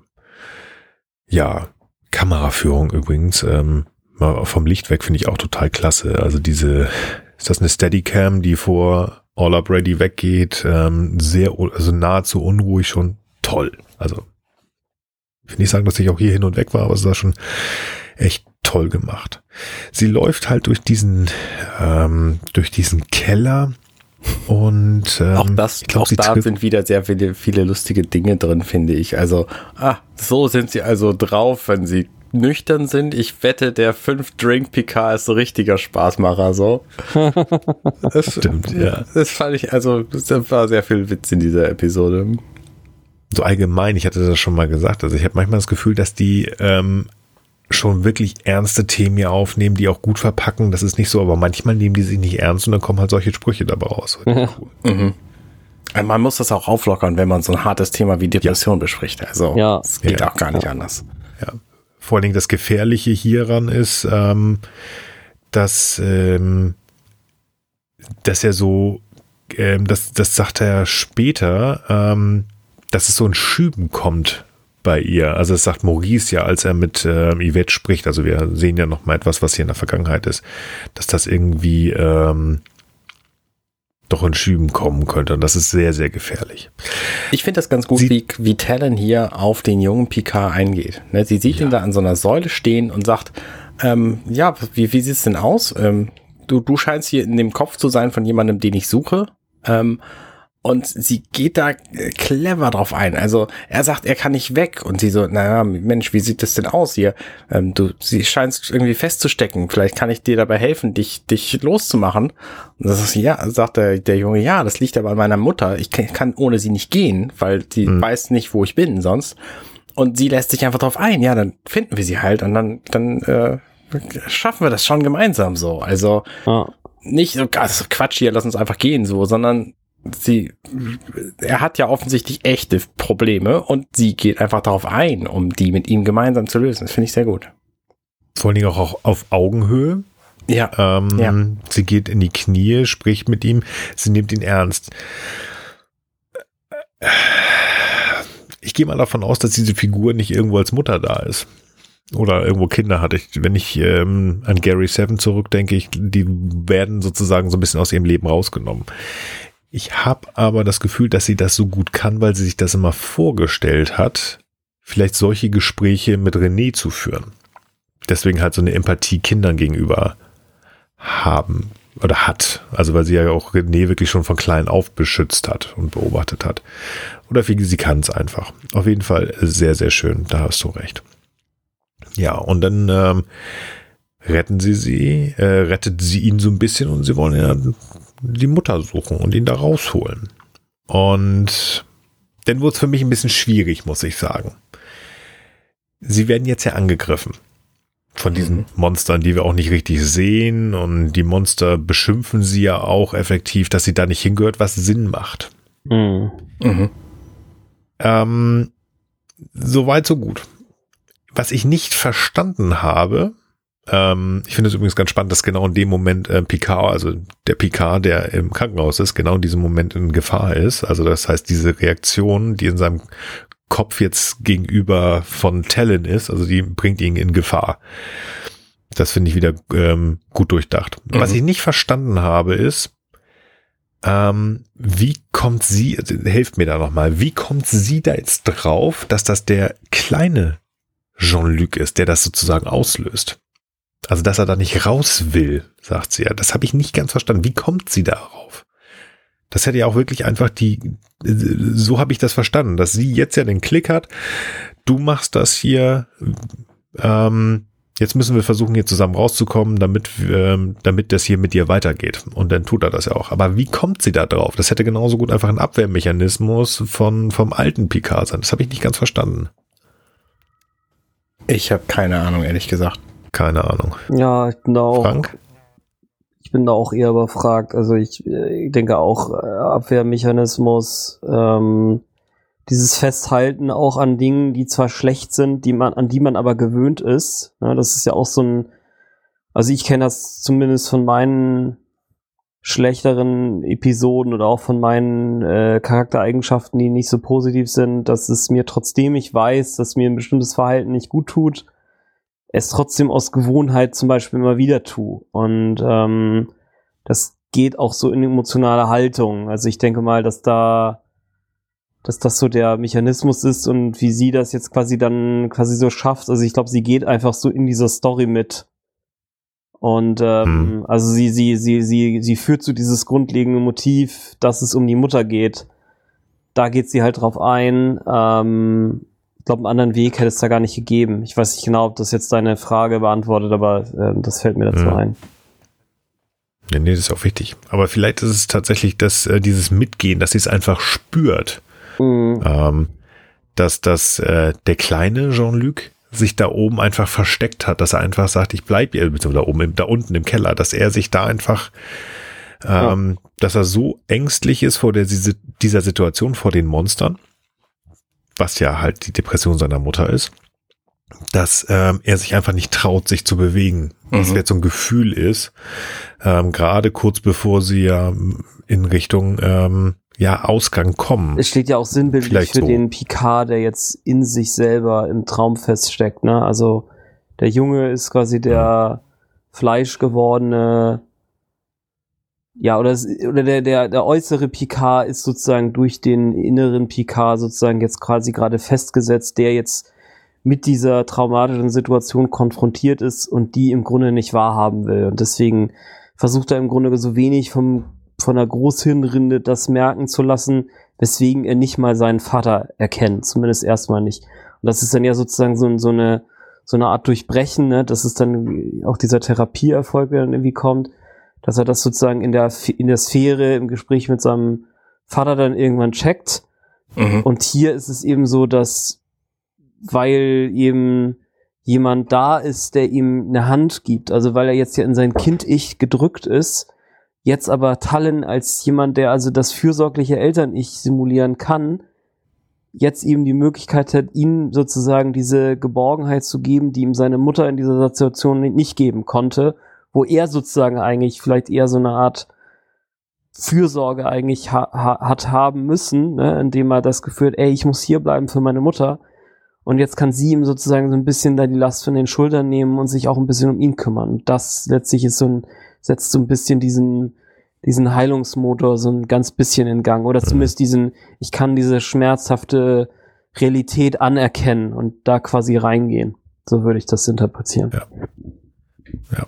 Also er braucht halt diesen Stupser, damit er rüber geht und das wird hier gezeigt ja. durch die Hilfe, die Hand, die Talon ihm bringt. Auch hier wieder die Augenhöhe, die sie, ähm, die sie ihm gibt, auf die Knie geht. Also das finde ich toll. Das ist ganz häufig, dass einfach äh, mit Kindern von oben herab gesprochen wird, ähm, einfach auf Augenhöhe gehen, das äh, gibt einfach viel Vertrauen. Mhm. Ähm, und ich habe gerade noch mal geguckt, ähm, warum sie das merkt, dass er, er da was macht. Ähm, er läuft da mit ihr rum, dann kommt die Monster und er läuft ein Stück beiseite und kettet sich am Boden fest. Also da ist so eine ja. Kette, die sie dann gleich, ja. die sie dann ja. aufreißt. Da wird das, genau. Aber wie gesagt, wie Frank gerade gesagt hat, sie gibt ihm die Hand und tritt dann Action Jackson-like die Tür auf.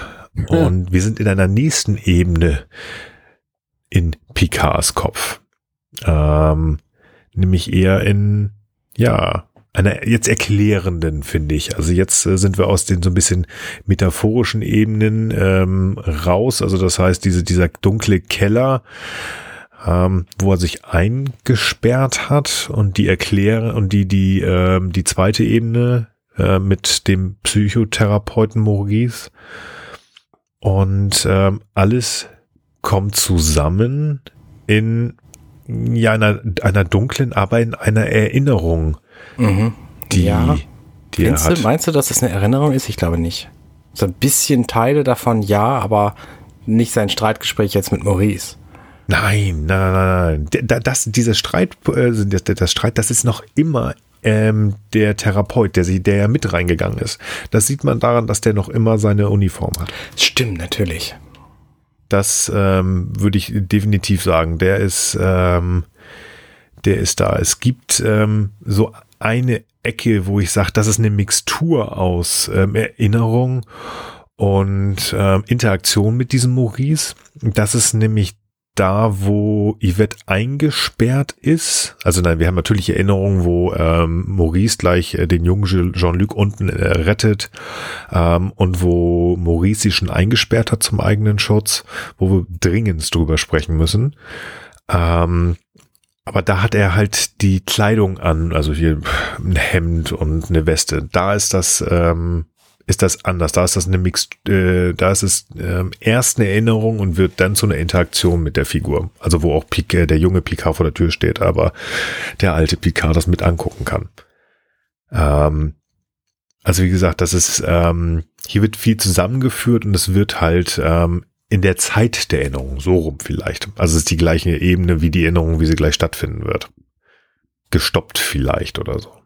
Aber das ist halt interessant, ähm, wie Picard jetzt erkennt, was tatsächlich mit seiner Mutter geschehen ist, dass sie schwerst psychisch krank war und ähm, dass sein Vater es eigentlich nur gut gemeint hat und auch mit ihm. Ja. Und ähm, wie wie viel Liebe Maurice seinem Sohn gegenüber hat. Ja. Er konnte das vielleicht nicht zeigen, aber ich habe das, also sah man, als er hinter, also als er seinen Sohn hinterherläuft oder ihn findet, er ruft ihn. Also auch diese, dieses, ähm, ähm, er hat ihn ja ganz offensichtlich auch schon länger gesucht ähm, und ähm, diese Verzweiflung in der Stimme. Und ich hatte das Gefühl, er ruft deutlich häufiger Jean-Luc als Yvette. Also er macht sich da fast noch mehr Sorgen um seinen Sohn. Ähm, und das erkennt der alte Jean-Luc ja auch. Oh. Ja. Hm, verdammt. Ähm, um die Huggies nochmal aufzunehmen, also ähm, vielleicht ganz kurz zu gucken, was ist denn jetzt tatsächlich passiert. Yvette Picard, psychisch krank, schwere Depression. Von jetzt auf gleich ähm, scheint sie in, äh, in diese, diese ähm, schwerste Depression zu gehen, überredet ihren Sohn äh, im Keller ähm, Hide and Seek äh, Verstecktspiel zu, zu machen. Ja. Ähm, obwohl er das eigentlich nicht soll, weil sein Vater gesagt hat, es gibt da unten tausend Wege zu sterben. Das hatte der Psychotherapeut Maurice vorher auch schon mal gesagt. Mhm. Ähm, das war auch wahrscheinlich schon so ein leichter Knacks in seinem Kopf. Hätte, hätte man Hätte er vielleicht früher schon erkennen können, dass es sein Vater ist. Hat er nicht, ähm, war natürlich weit, weit weg. Ja, auf jeden Fall geht sie da nach unten. Ähm, Picard, also der junge Picard, kann nicht weiterlaufen, weil er dort einen kleinen Unfall hat und so eine Art, weiß ich nicht, ob das ein Brunnen war, feststeckt. Sein Vater rettet ihn irgendwann, denn nach Stunden tatsächlich doch. Ähm, aber er rettet auch Yvette, also er findet sie Mhm. und bringt sie in Sicherheit. Und da würde ich gerne mit euch sprechen, weil diese Sicherheit ist, dass er sie einsperrt. Also das ist für mich hier keine Erinnerung, sondern das ist, das ist ja auch etwas, was der Therapeut Maurice sagt, dass das passiert ist. Also ganz offensichtlich hat Maurice sie eingesperrt. Es ist ja auch so, dass die hier andere Klamotten anhaben als in der Fantasy-Version. Genau. Und ähm, ich finde das unheimlich schwierig. Also ich glaube, er hat das aus guter, aus guter Absicht gemacht. Aber jemanden einfach gegen seinen Willen, also ob sie jetzt krank ist oder nicht, einzusperren, finde ich schwierig. Ähm, auch da mal wieder aus so mein bisschen Berufsalltag, mal irgendjemanden mal eben so wegzusperren, ist nicht einfach. Ähm, aber das zu Hause zu machen und ähm, er hat ja wohl Angst, dass sie sich was antut. Ähm, warum ruft er keine Hilfe? Warum rufen sie keine Hilfe, also ruft er keine Hilfe, sondern warum sperrt er seine Frau ein? Ich finde diese, diese, diese Handlung unheimlich schwierig. Jemand, man sperrt nicht einfach jemanden ein. Ich fand das echt schwer. Mm, zu Ja, verdauen. ich kann, ich, kann, ich kann mir das wirklich, ja, also ich, ist jetzt schwer, das so zu interpretieren. Also ich meine, wir hatten ja jetzt den, den technikablehnenden Picard. Also man kann sich das halt irgendwie so vorstellen, weil ich würde, also ja, es gibt natürlich auch schwer oder gar nicht thera- the- therapierbare Depressionen, nehme ich mal an. Aber auch heutzutage gibt es ja schon Mittel und Wege, äh, das zumindest vielleicht in der Entwicklung, wenn man denn da die Offenheit für hat und die Hat sie Kapazität nicht, dafür hat sie hat, gesagt. ähm, da irgendwie drauf einzugehen. Und hier kriegt man halt nicht mit, dass da quasi solche Wege ergriffen werden. Also es ist schon, es ist schon eher ein bisschen komisch, finde ich, äh, gerade für so eine 24. Jahrhundert-Geschichte, dass sowas zugelassen werden kann überhaupt. Also äh, finde ich eher seltsam. Hast du Ähm, gerade gesagt, dass sie gesagt hat, dass sie das nicht will? Er hat gesagt, sie ließ sich nicht helfen. Das, also Maurice sagt Ah, ja, hier, okay. sie Mhm. hat sich nicht helfen lassen wollen. Ah, okay, Ja, okay. okay. Au, gut. den habe ich überhört, aber dann gibt das ja Sinn. Oh, wie schwer muss ihm das dann gefallen sein, ihr Ja. trotzdem helfen zu Oh, Das, das, das erklärt und, und äh, Mhm. baut diese ganze Figur zusammen. Ja. Abgesehen Okay. davon, Dinge, die uns jetzt komisch vorkommen, wir wissen wahrscheinlich einfach auch nicht alles. Ja, nee. das stimmt. Aber So. das wird uns ja, das wird uns ja noch gesagt, dass uns nicht alles gesagt wird. Und äh, viele Dinge lassen sich aber auch erklären ähm, mit der Typ ist halt einfach Technik, äh, das ist das Gegenteil von affin, so abgeneigt, so. Und abgeneigt. mag vielleicht auch einfach Methoden nicht. Mm, Ähm, wer Ja. weiß, wie sie dazu steht. Ne? Ich meine, die Ja. haben sich ja offenbar irgendwie mal kennengelernt, auf Ja. gemeinsamer Basis basierend das vielleicht. stimmt, ja. Ähm, äh, wer weiß, was für Methoden sie einfach ähm, da haben und wie die hätten funktionieren können, weiß man ja alles nicht. Vor allen Dingen, wenn sie gar nicht wahrhaben will, dass sie ein Problem hat. War halt eher so ein Ke Keller mit Ketten, ne? Statt Therapeut und Psychopharmaka. Ja. Nein, also ja, ja, okay, ich finde, das reicht auch als Erklärung. Äh, Ja. Wir müssen, ich meine, wir wissen jetzt, dass die Story einfach so ist, wie sie ist, ne? Und äh, irgendein, irgendwelche äußeren Umstände haben ja eben dazu geführt, dass es so gekommen ist.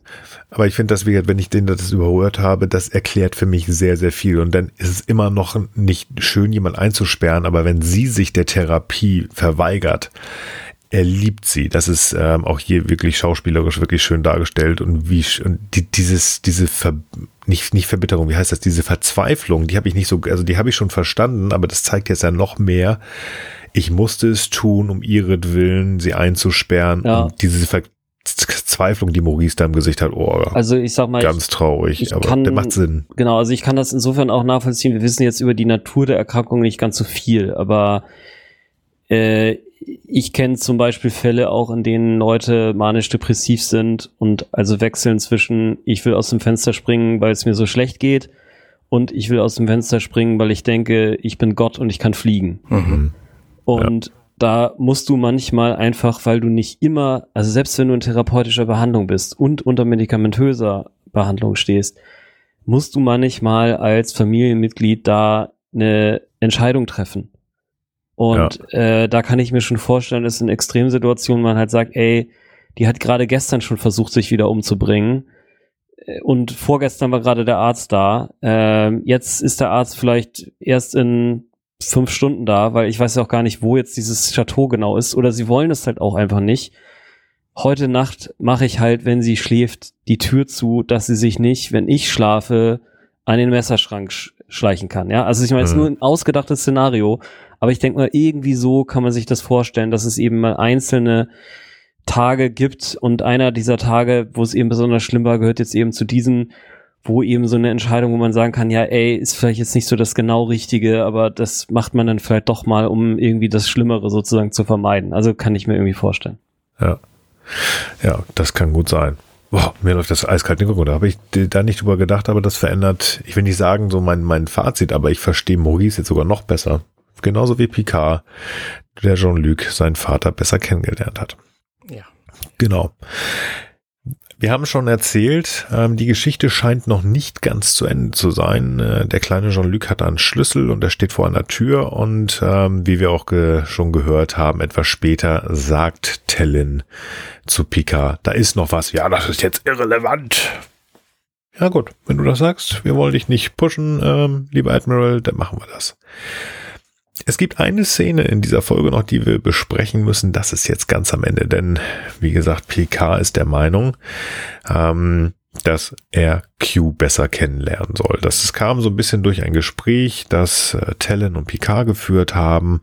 Ähm, warum Q Picard diese ganze Geschichte ähm, durchleben lässt, er darüber nachdenken muss, was das mit seiner Vergangenheit zu tun hat. Und da ist Picard der Meinung, ach, das ist bestimmt genau umgekehrt, ich soll gar nicht mich kennenlernen, ich soll Q kennenlernen.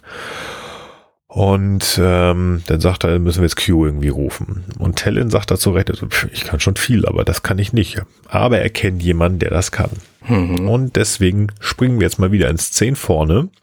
Und hier wird uns, ich, musste ein bisschen lächeln auf der einen Seite, aber auf der anderen Seite erinnert ihr euch, dass wir, als wir uns überlegt haben, was so passieren kann, dass wir gesagt haben, wir wollen so ein bisschen mehr über Geinen und Q oder in dem Fall jetzt die El Aureaner und die Q wissen, warum mögen die sich nicht, warum ist da was zwischen Q und Geinen.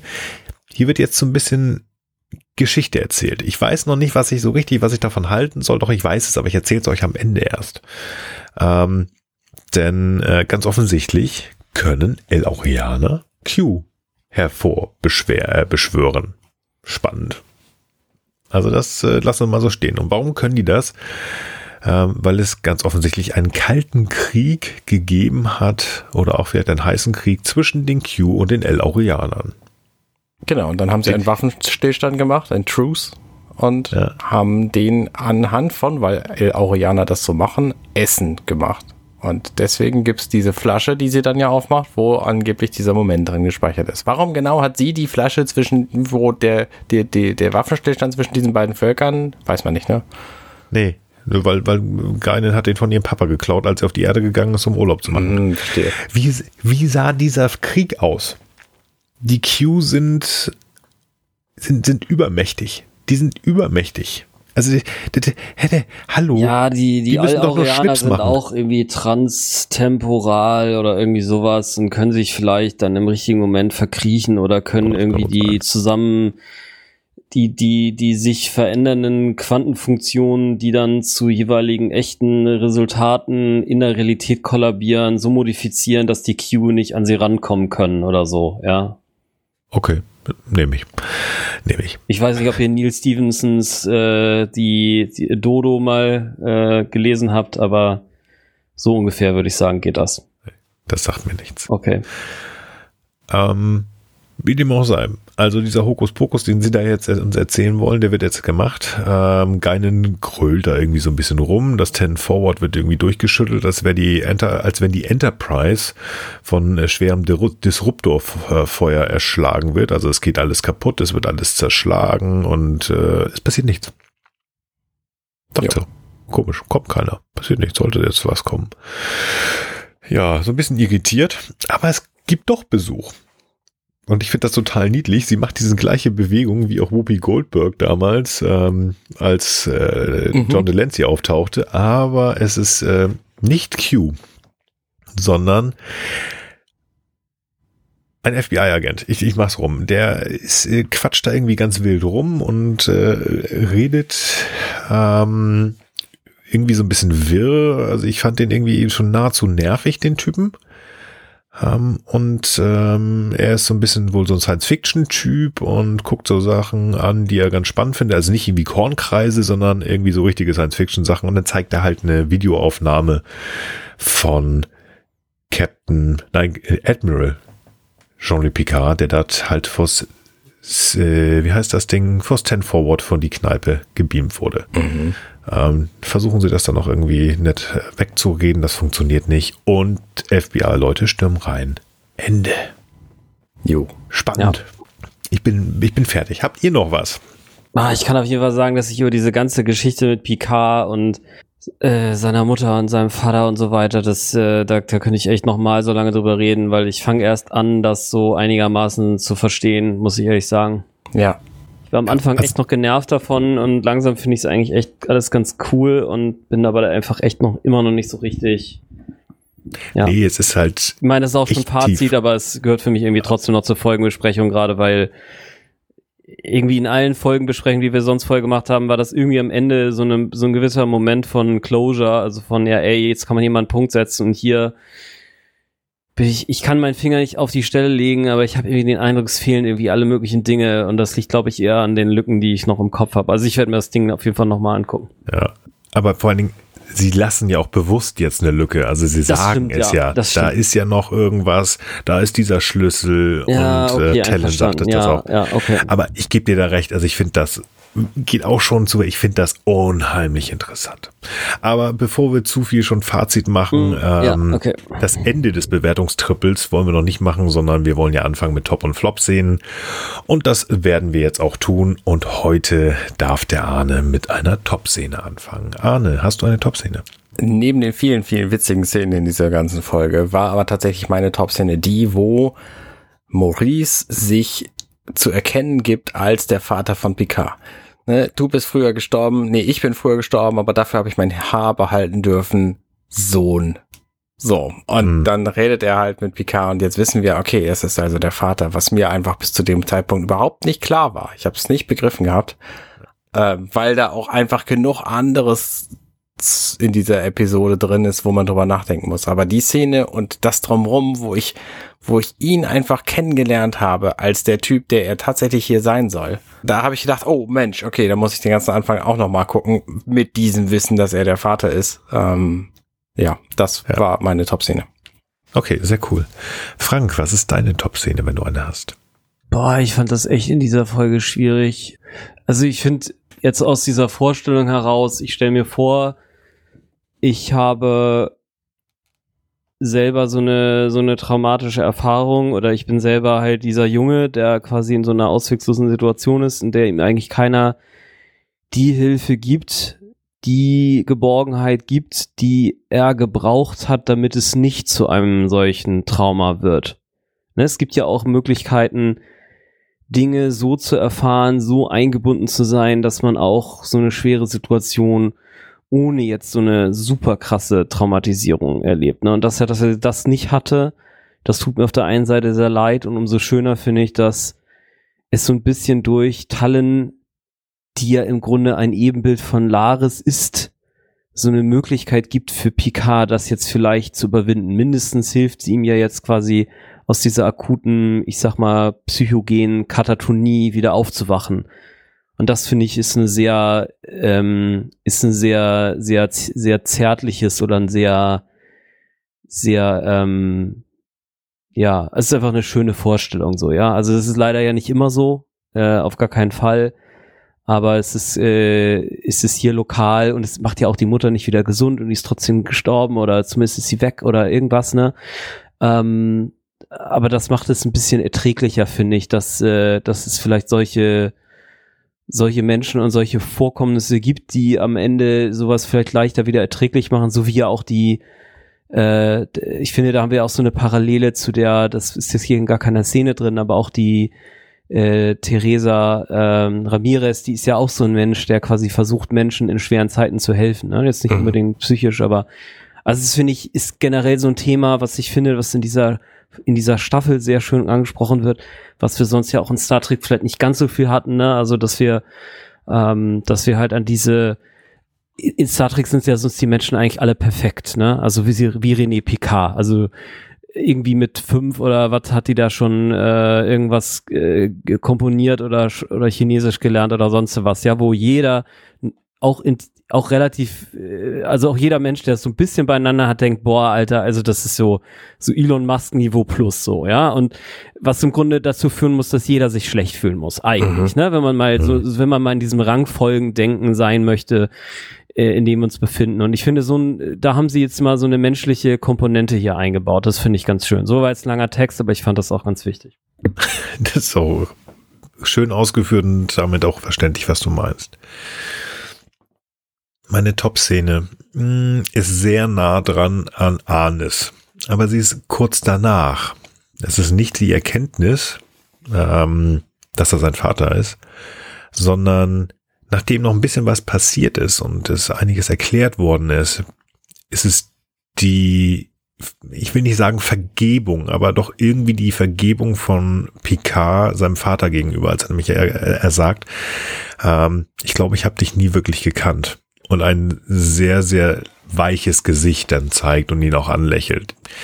Ähm, das hat mich berührt, ähm, weil äh, ich glaube, das macht viel mit einem, auch wenn er es, wenn sein Vater schon tot ist. Aber die Erkenntnis zu sagen, ich gehe nicht verbittert ähm, selber aus dem Leben, also tendiert hier nichts dagegen, dass Jean-Luc jetzt gerade stirbt, aber ich meine, der Mann ist irgendwie an die 100 Jahre alt oder drüber.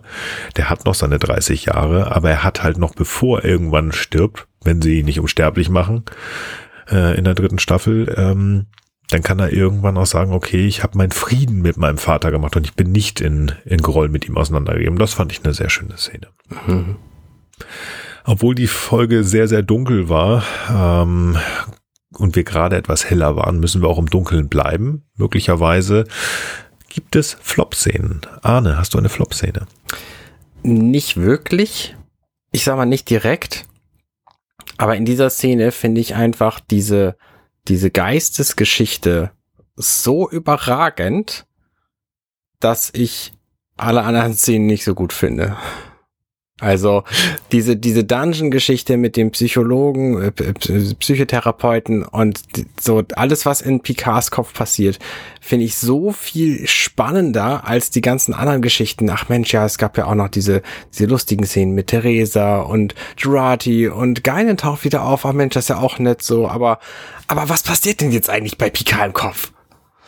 So, das, ja. also äh, ich habe nicht wirklich eine Flop-Szene. Mhm. Aber ich ich bedauere, dass wir davon nicht noch mehr gesehen haben. Ja, da kann man nur hoffen, dass da was kommt. Frank, deine Flop-Szene. Ja, ich bin da genau bei dem, was Arne jetzt gesagt hat, so ein bisschen hin und her gerissen. Also ich finde auch, dass in der Außenhandlung, also die Außenhandlung verblasst so ein bisschen im Vergleich. Und das liegt für mich auch ein bisschen daran, dass da irgendwie ein bisschen zu wenig Fleisch dran ist. Also für mich hat das so ein bisschen was Meanderndes das jetzt also in der letzten Folge sind wir ja im Grunde nur auf der Gala und dann im Krankenhaus. Und jetzt sind wir im Krankenhaus und dann kurz bei Geinen und dann beim FBI-Typen, der auch random irgendwo auftaucht einfach. Also es ist so ein bisschen, äh, ja, also mir, es löst bei mir so ein bisschen das Gefühl von Planlosigkeit aus und ähm, das hat mir jetzt, also wie gesagt, die Besprechung hilft mir jetzt hier wieder. Ähm, ich finde auch, dass der Einstieg mit, also das geht mir immer noch so, ich muss vielleicht auch noch mal gucken, aber für mich ist es halt jetzt auch kein so großes Qualitätsmerkmal, wenn ich eine Folge dreimal gucken muss, um das, also ich, ich finde es super, wenn ich immer wieder noch mal was entdecke, aber wenn ich in so eine Folge starte und mich erstmal frage, ey, was soll denn das? Und das beim zweiten Mal auch noch passiert, dann denke ich, hm, da hätte man vielleicht auch bei der, ich sag mal, bei der Benutzer oder bei der Zuschauerführung ein bisschen mehr noch richtig machen können. Also ich verstehe diese ganzen Stilisierungen, aber ehrlich gesagt jetzt auch, wo wir erst drüber sprechen und ich finde es auch okay, wenn man in Handlung, wie gesagt, mehr entdeckt. Aber ich finde, man kann der Handlung auch ein bisschen noch so aufbauen, dass man sagt, okay, für das erste Mal gucken und für den nicht ganz so aufmerksamen Zuschauer geben wir sozusagen so alle paar, alle 30 Sekunden so einen Händel, wo du mal ran kannst und sagst, ja, okay, das, den Rest habe ich nicht so richtig verstanden, aber das ist so ein bisschen die Fahrlinie. Und dann gibst du dazwischen halt Material, was du dann beim zweiten, dritten Mal gucken und besprechen sozusagen finden kannst. Und da finde ich, macht diese Folge für mich nicht so einen guten Job, äh, weil ich ehrlich gesagt das alles ohne Besprechung mit euch echt nicht verstanden hätte. Und ähm, genau, also das ist für mich eigentlich so das Negative daran. Ansonsten ist die Folge super ähm, ist für mich so ein bisschen, ja, also so ein bisschen wie so ein, wie so ein Shakespeare oder ein, äh, also nicht ganz so gut geschriebener Shakespeare oder, oder Goethe-Roman, ja, wo du sagst irgendwie, ich, ich check einfach nicht richtig, was hier abgeht. Und ähm, die, die Klassiker machen es besser, dazu sagen, ey, die äußere Handlung, die ist irgendwie leichter verständlich. Und das sehe ich hier irgendwie gerade nicht so. Also auch wieder heulen auf hohem Niveau, weil ähm, ja gut, und was mir auch nicht so ganz gefällt, ist eben das, was jetzt zwar erklärt wird, ne, also was wir auch gesprochen haben, dass er zwar, er, er, hat das so tief begraben, dass die Betasoiden das halt auch nicht feststellen können, also es wird so ein bisschen nachträglich erklärt und ich finde, es ist so ein, ist es eine sehr, sehr schwache Erklärung für ein so großes Charaktermerkmal, das ihn ja quasi ausmacht, von dem wir natürlich damals, weil nicht geschrieben, nichts wissen konnten. Das ist aber strukturell, ne? Das ist jetzt nicht ein Problem dieser Folge. Ich finde es trotzdem cool, dass sie sich das überlegt haben, dass sie sich dieser Problematik Depression in dieser Form angenommen haben. Aber es ist, es macht sozusagen die die Schlussigkeit der äh, der des Charakters Picard für so ein bisschen schwierig für mich. Alles klar. Flop-Szene. Tja, mir fällt hier ein Zitat ein, das Rios gebracht hat. Ich muss etwas erklären, ohne die Zeit kaputt zu machen. Ähm, was will ich damit sagen? Es gibt hier etwas, was sie uns zeigen, was ich irgendwie so ein bisschen nervig finde. Ich hatte gehofft, ähm, oder wir gehofft, dass sie uns mehr über Geinen erzählen. Das tun sie.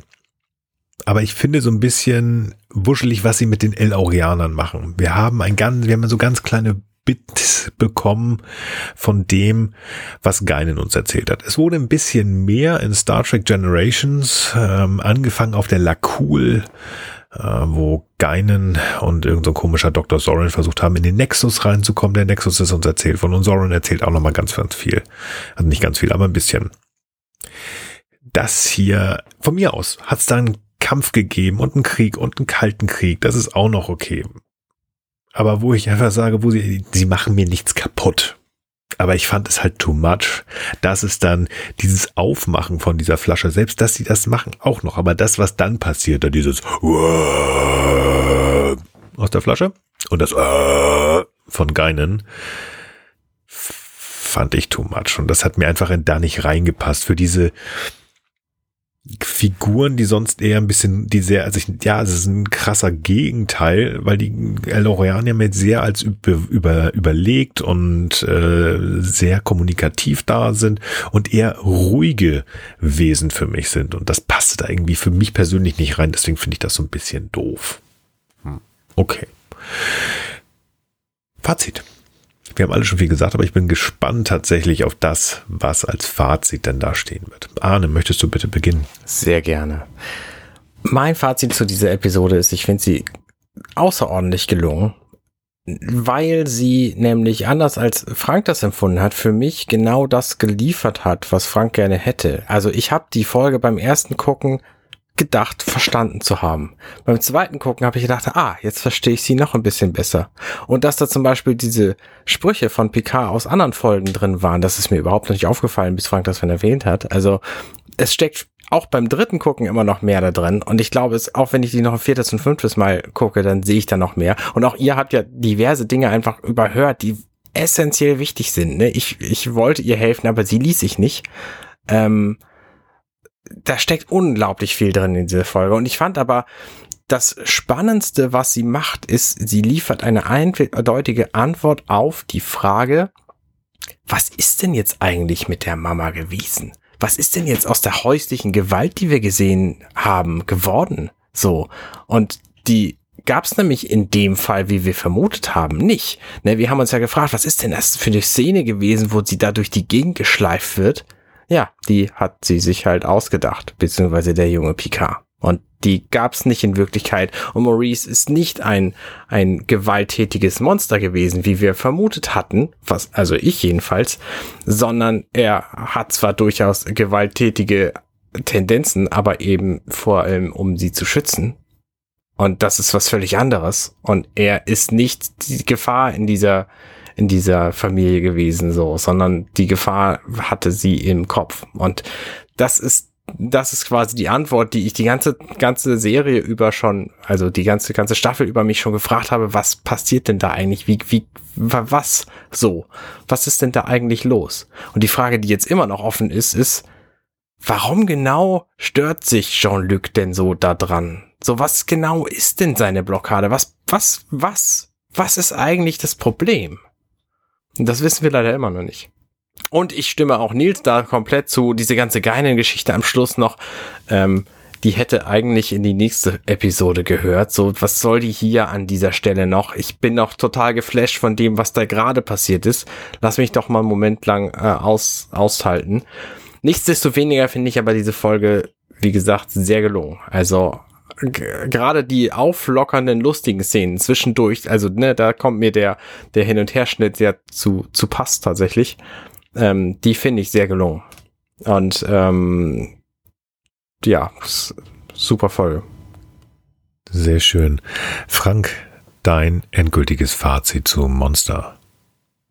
Ja, ich bin auch hier eben aus den schon im Top und Flop genannten Gründen einfach nicht äh, also für mich ist das nicht so ganz ausgewogen. Ich hätte mir dann da eher eine, eine Storyführung gewünscht, wie wir sie eben, ich habe es immer noch nicht drauf, wie die Folge heißt, äh, aber wo quasi Diana Troy ihrer Mutter Laxana hilft, die auch ein Trauma zu verarbeiten hat. Ähm, das, das äh, wird für mich, da wird die, die, also die Folge ist für mich verständlicher geführt. Da äh, ist es so, dass für mich tatsächlich diese Zwischenszenen eher so ein bisschen ablenken ich glaube, bei mir liegt es tendenziell daran, dass ich versuche, dann irgendwie die Sätze alle schon gleich irgendwie zu verstehen und einzuordnen. Also gerade dieser Anfang mit äh, Maurice, dem Vater, das hätte für mich irgendwie so ein bisschen außenrum Narrativ gebrauchen können. Weißt du, ähnlich wie wir zumindest erzählt bekommen, ey, Tallinn hat hier übrigens beim Handy von René irgendwas abgehört. Ne? Also hier gibt's nicht mal diesen Zeig, Fingerzeig für mich. Und da hätte ich irgendwie, ich weiß auch nicht, wie ich es gemacht hätte, ja, aber es ist so, äh, ja, also mich hat das äh, beim ersten und zweiten Mal, ja, also wie gesagt, es scheint, es scheint ja offensichtlich mindestens zwei verschiedene Persona zu geben, die das gucken. Ne? Euch hat das jetzt irgendwie direkt abgeholt, mich jetzt irgendwie noch nicht so.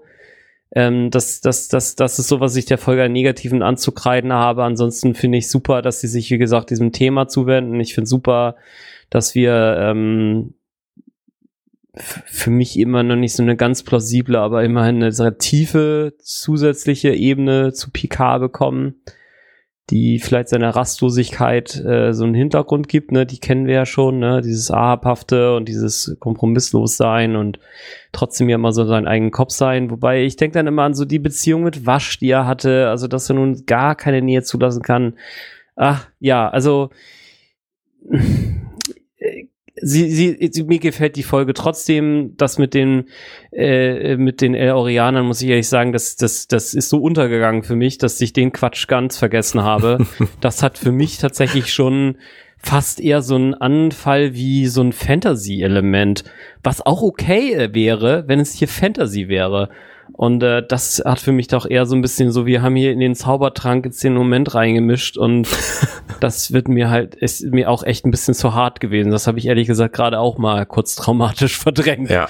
So ein bisschen wie ich mit Picard jetzt beschäftigt war.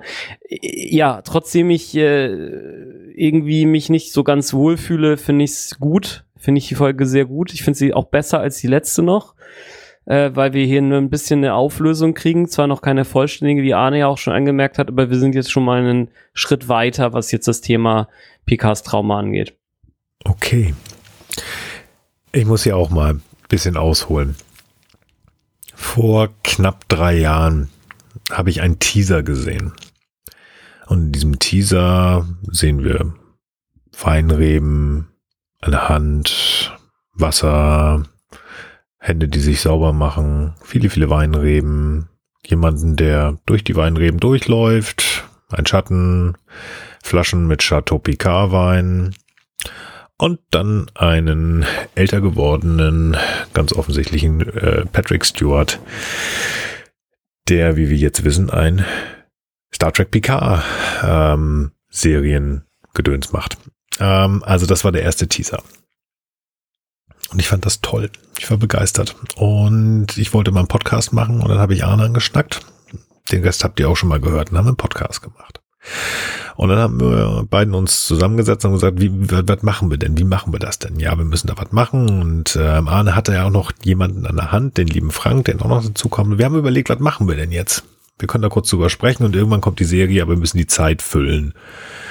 Ähm, weil irgendwie nichts machen ist ja auch doof. Also haben wir gesagt, wir gucken uns Folgen an, die auf Picard, denn die Serie sollte ja nun Star Trek Picard ist, die sich auf Picard zentriert, auf seinen Charakter. Was ist das für eine Type? Was geht in dem vor, habe ich glaube ich sogar auch mal gesagt. Das hat mich interessiert und dafür wollte ich persönlich diese Folgen dann nehmen. Und damit sind wir gestartet. Wir haben angefangen am 16.06.1990 Quatsch, 19, 2019 haben wir uns vorgestellt und da haben wir genau diesen Teaser besprochen und auch das gesagt. Wir wollen einfach mal gucken, bis die Serie anfängt. Was ist denn in dieser Birne von dem lieben Wussten wir schon, ob er Admiral ist? Ich glaube, wir wussten da schon. Was ist in dem Admiral los? Was ist mit dem Captain los in der Serie, die wir so gerne in den 90ern gesehen haben und die wir lieben? Diese Folge hier, Monster, zeigt mir so viel von dem, was ich rausfinden wollte. Ich wollte wissen, wer ist diese Figur, die wir uns in dieser Serie angucken. Und diese Folge hier, Monster, zeigt uns ganz, ganz viel Jean-Luc Picard. Dass das dass er ein Trauma durchlebt hat. Was genau wissen wir noch nicht, denn es ist noch nicht auserzählt. Ja, wir wollen mehr wissen, aber das habe ich auch in der letzten Folge schon. Ich will noch mehr wissen. Ich will noch mehr wissen. Sie machen das einfach so, dass sie diese lange Geschichte haben, aber ich finde das auch episodenweise gut erklärt. Aber hier ist irgendwie, wir haben diese Geschichte um seine Mutter, die uns schon viel erklärt hat, was tatsächlich in seinem Kopf passiert ist. Er hat sich als kleiner Junge selbst in seinem Kopf eingesperrt. Und er wollte, dass das da drin ist, weil er einfach ganz offensichtlich für sich wegschließen wollte, dass seine Mutter schwer depressiv war. Ähm, er hat sein Vater, deinem Vater hat er ganz offensichtlich die, die Schuld gegeben, ähm, dass seine Mutter weggesperrt war und er kennt, dein Vater hat eigentlich nur was Gutes gemacht. Das heißt, dieser Charakter erkennt, ich habe meinem Vater Unrecht getan und vielleicht ist mein Vater nicht der beste, größte, tollste, liebendste Charakter gewesen, aber oh, ich hätte den nochmal anders kennenlernen müssen. Und das sind Informationen, die ich mir tatsächlich vorstelle. Ich bin hier nicht bei Star Trek Enterprise. Ich bin hier nicht bei Star Trek Voyager. Ich bin hier auch nicht bei Star Trek Deep Space Nine. Ihr merkt den Unterschied der Serien. Es ist nicht fokussiert auf ein Raumschiff oder eine Raumstation, das irgendwo rumfliegt, sondern wir fokussieren uns in dieser Serie. Und das, das hatte ich mir schon bei der letzten Aufnahme gedacht. Wir fokussieren uns auf diese Figur. Was ist, wer ist Admiral Jean-Luc Picard. Was geht in ihm los? Und das in die, das ist eine Science-Fiction-Geschichte. Wir haben hier ein Zeitreise-Thema, da ist Q, der irgendwas gemacht hat und da ist noch ganz viel anderes drin. Aber es geht halt nicht um Piu, Piu, Piu, Piu, Piu, sondern um den Charakter. Und das finde ich persönlich so toll, weil das das ist, weswegen ich, ich weiß nicht, wie viele Stunden inzwischen mit Arne und Frank darüber sprechen. Diese Folge ist für mich so toll, weil sie mir einfach, es ist für mich wie ein kleines Geschenk zu diesem Podcast, weil ich sage so, boah, geil, jetzt habe ich mal weiter reingucken können, ich habe mehr Informationen. Nicht, dass ich mir das hätte schenken können, was wir gemacht haben bis zur ersten Staffel oder zwischen Staffel 1 und Staffel 2, weil das Spaß gemacht hat zu reden. Und wir haben auch da ganz viel interpretiert und Informationen bekommen. Aber hier haben sie finde ich, tolle neue Informationen gemacht, die toll reingemacht und die toll gezeigt. Nein, es war nicht einfach. Ja, ja, das ist okay. Aber sind wir doch mal ehrlich, wenn man im Kino gesessen hat und hat sich Inception angeguckt oder jetzt Tenet geguckt oder was weiß ich, ein Schild mal, nochmal, muss ich nochmal gucken. Manchmal ist es nicht ganz einfach. Und ich fand es einfach nur bombastisch und auch hier kann ich und will ich und werde ich nur sagen, ich habe wieder zehn Punkte gegeben. Das ist für mich vielleicht sogar noch ein Ticken besser als davor. Fand ich ganz toll. Das mit Geinen, das ist ja ärgerlich, aber bla, das ist immer irgendwas. Irgendwo werden immer Leute sagen, wie kannst du irgendwas? Zehn Punkte heißt für mich nicht perfekt, sondern zehn Punkte ist für mich, dass ich sage, ich bin super, super begeistert gewesen. Ähm, und es ist einfach, wenn da irgendwas ist, warum man, wo man drüber knabbern kann, da kann ich drüber hinweggucken, weil es mich, es ist nicht so, dass es mich wirklich ärgert, sondern es ist einfach so, es passte für mich nicht. Aber es ist okay. Und der Rest ist so toll, dass es einfach mich noch mehr hochschiebt. Versteht ihr? Also, mhm. selbst wenn ich jetzt für Geinen einen Punkt abziehen würde, wäre die Geschichte um Maurice und die Figur, die sie uns gezeigt habe, nochmal zwei Punkte mehr wert und so bin ich wieder auf zehn Punkte. Ganz, ganz toll. Ja, das war so ein bisschen ein, äh, ein Fanboy-Moment, muss ich sagen. Weil ich einfach Jean-Luc Picard besser kennenlernen durfte. Liebe Höris, wie fandet ihr Monster?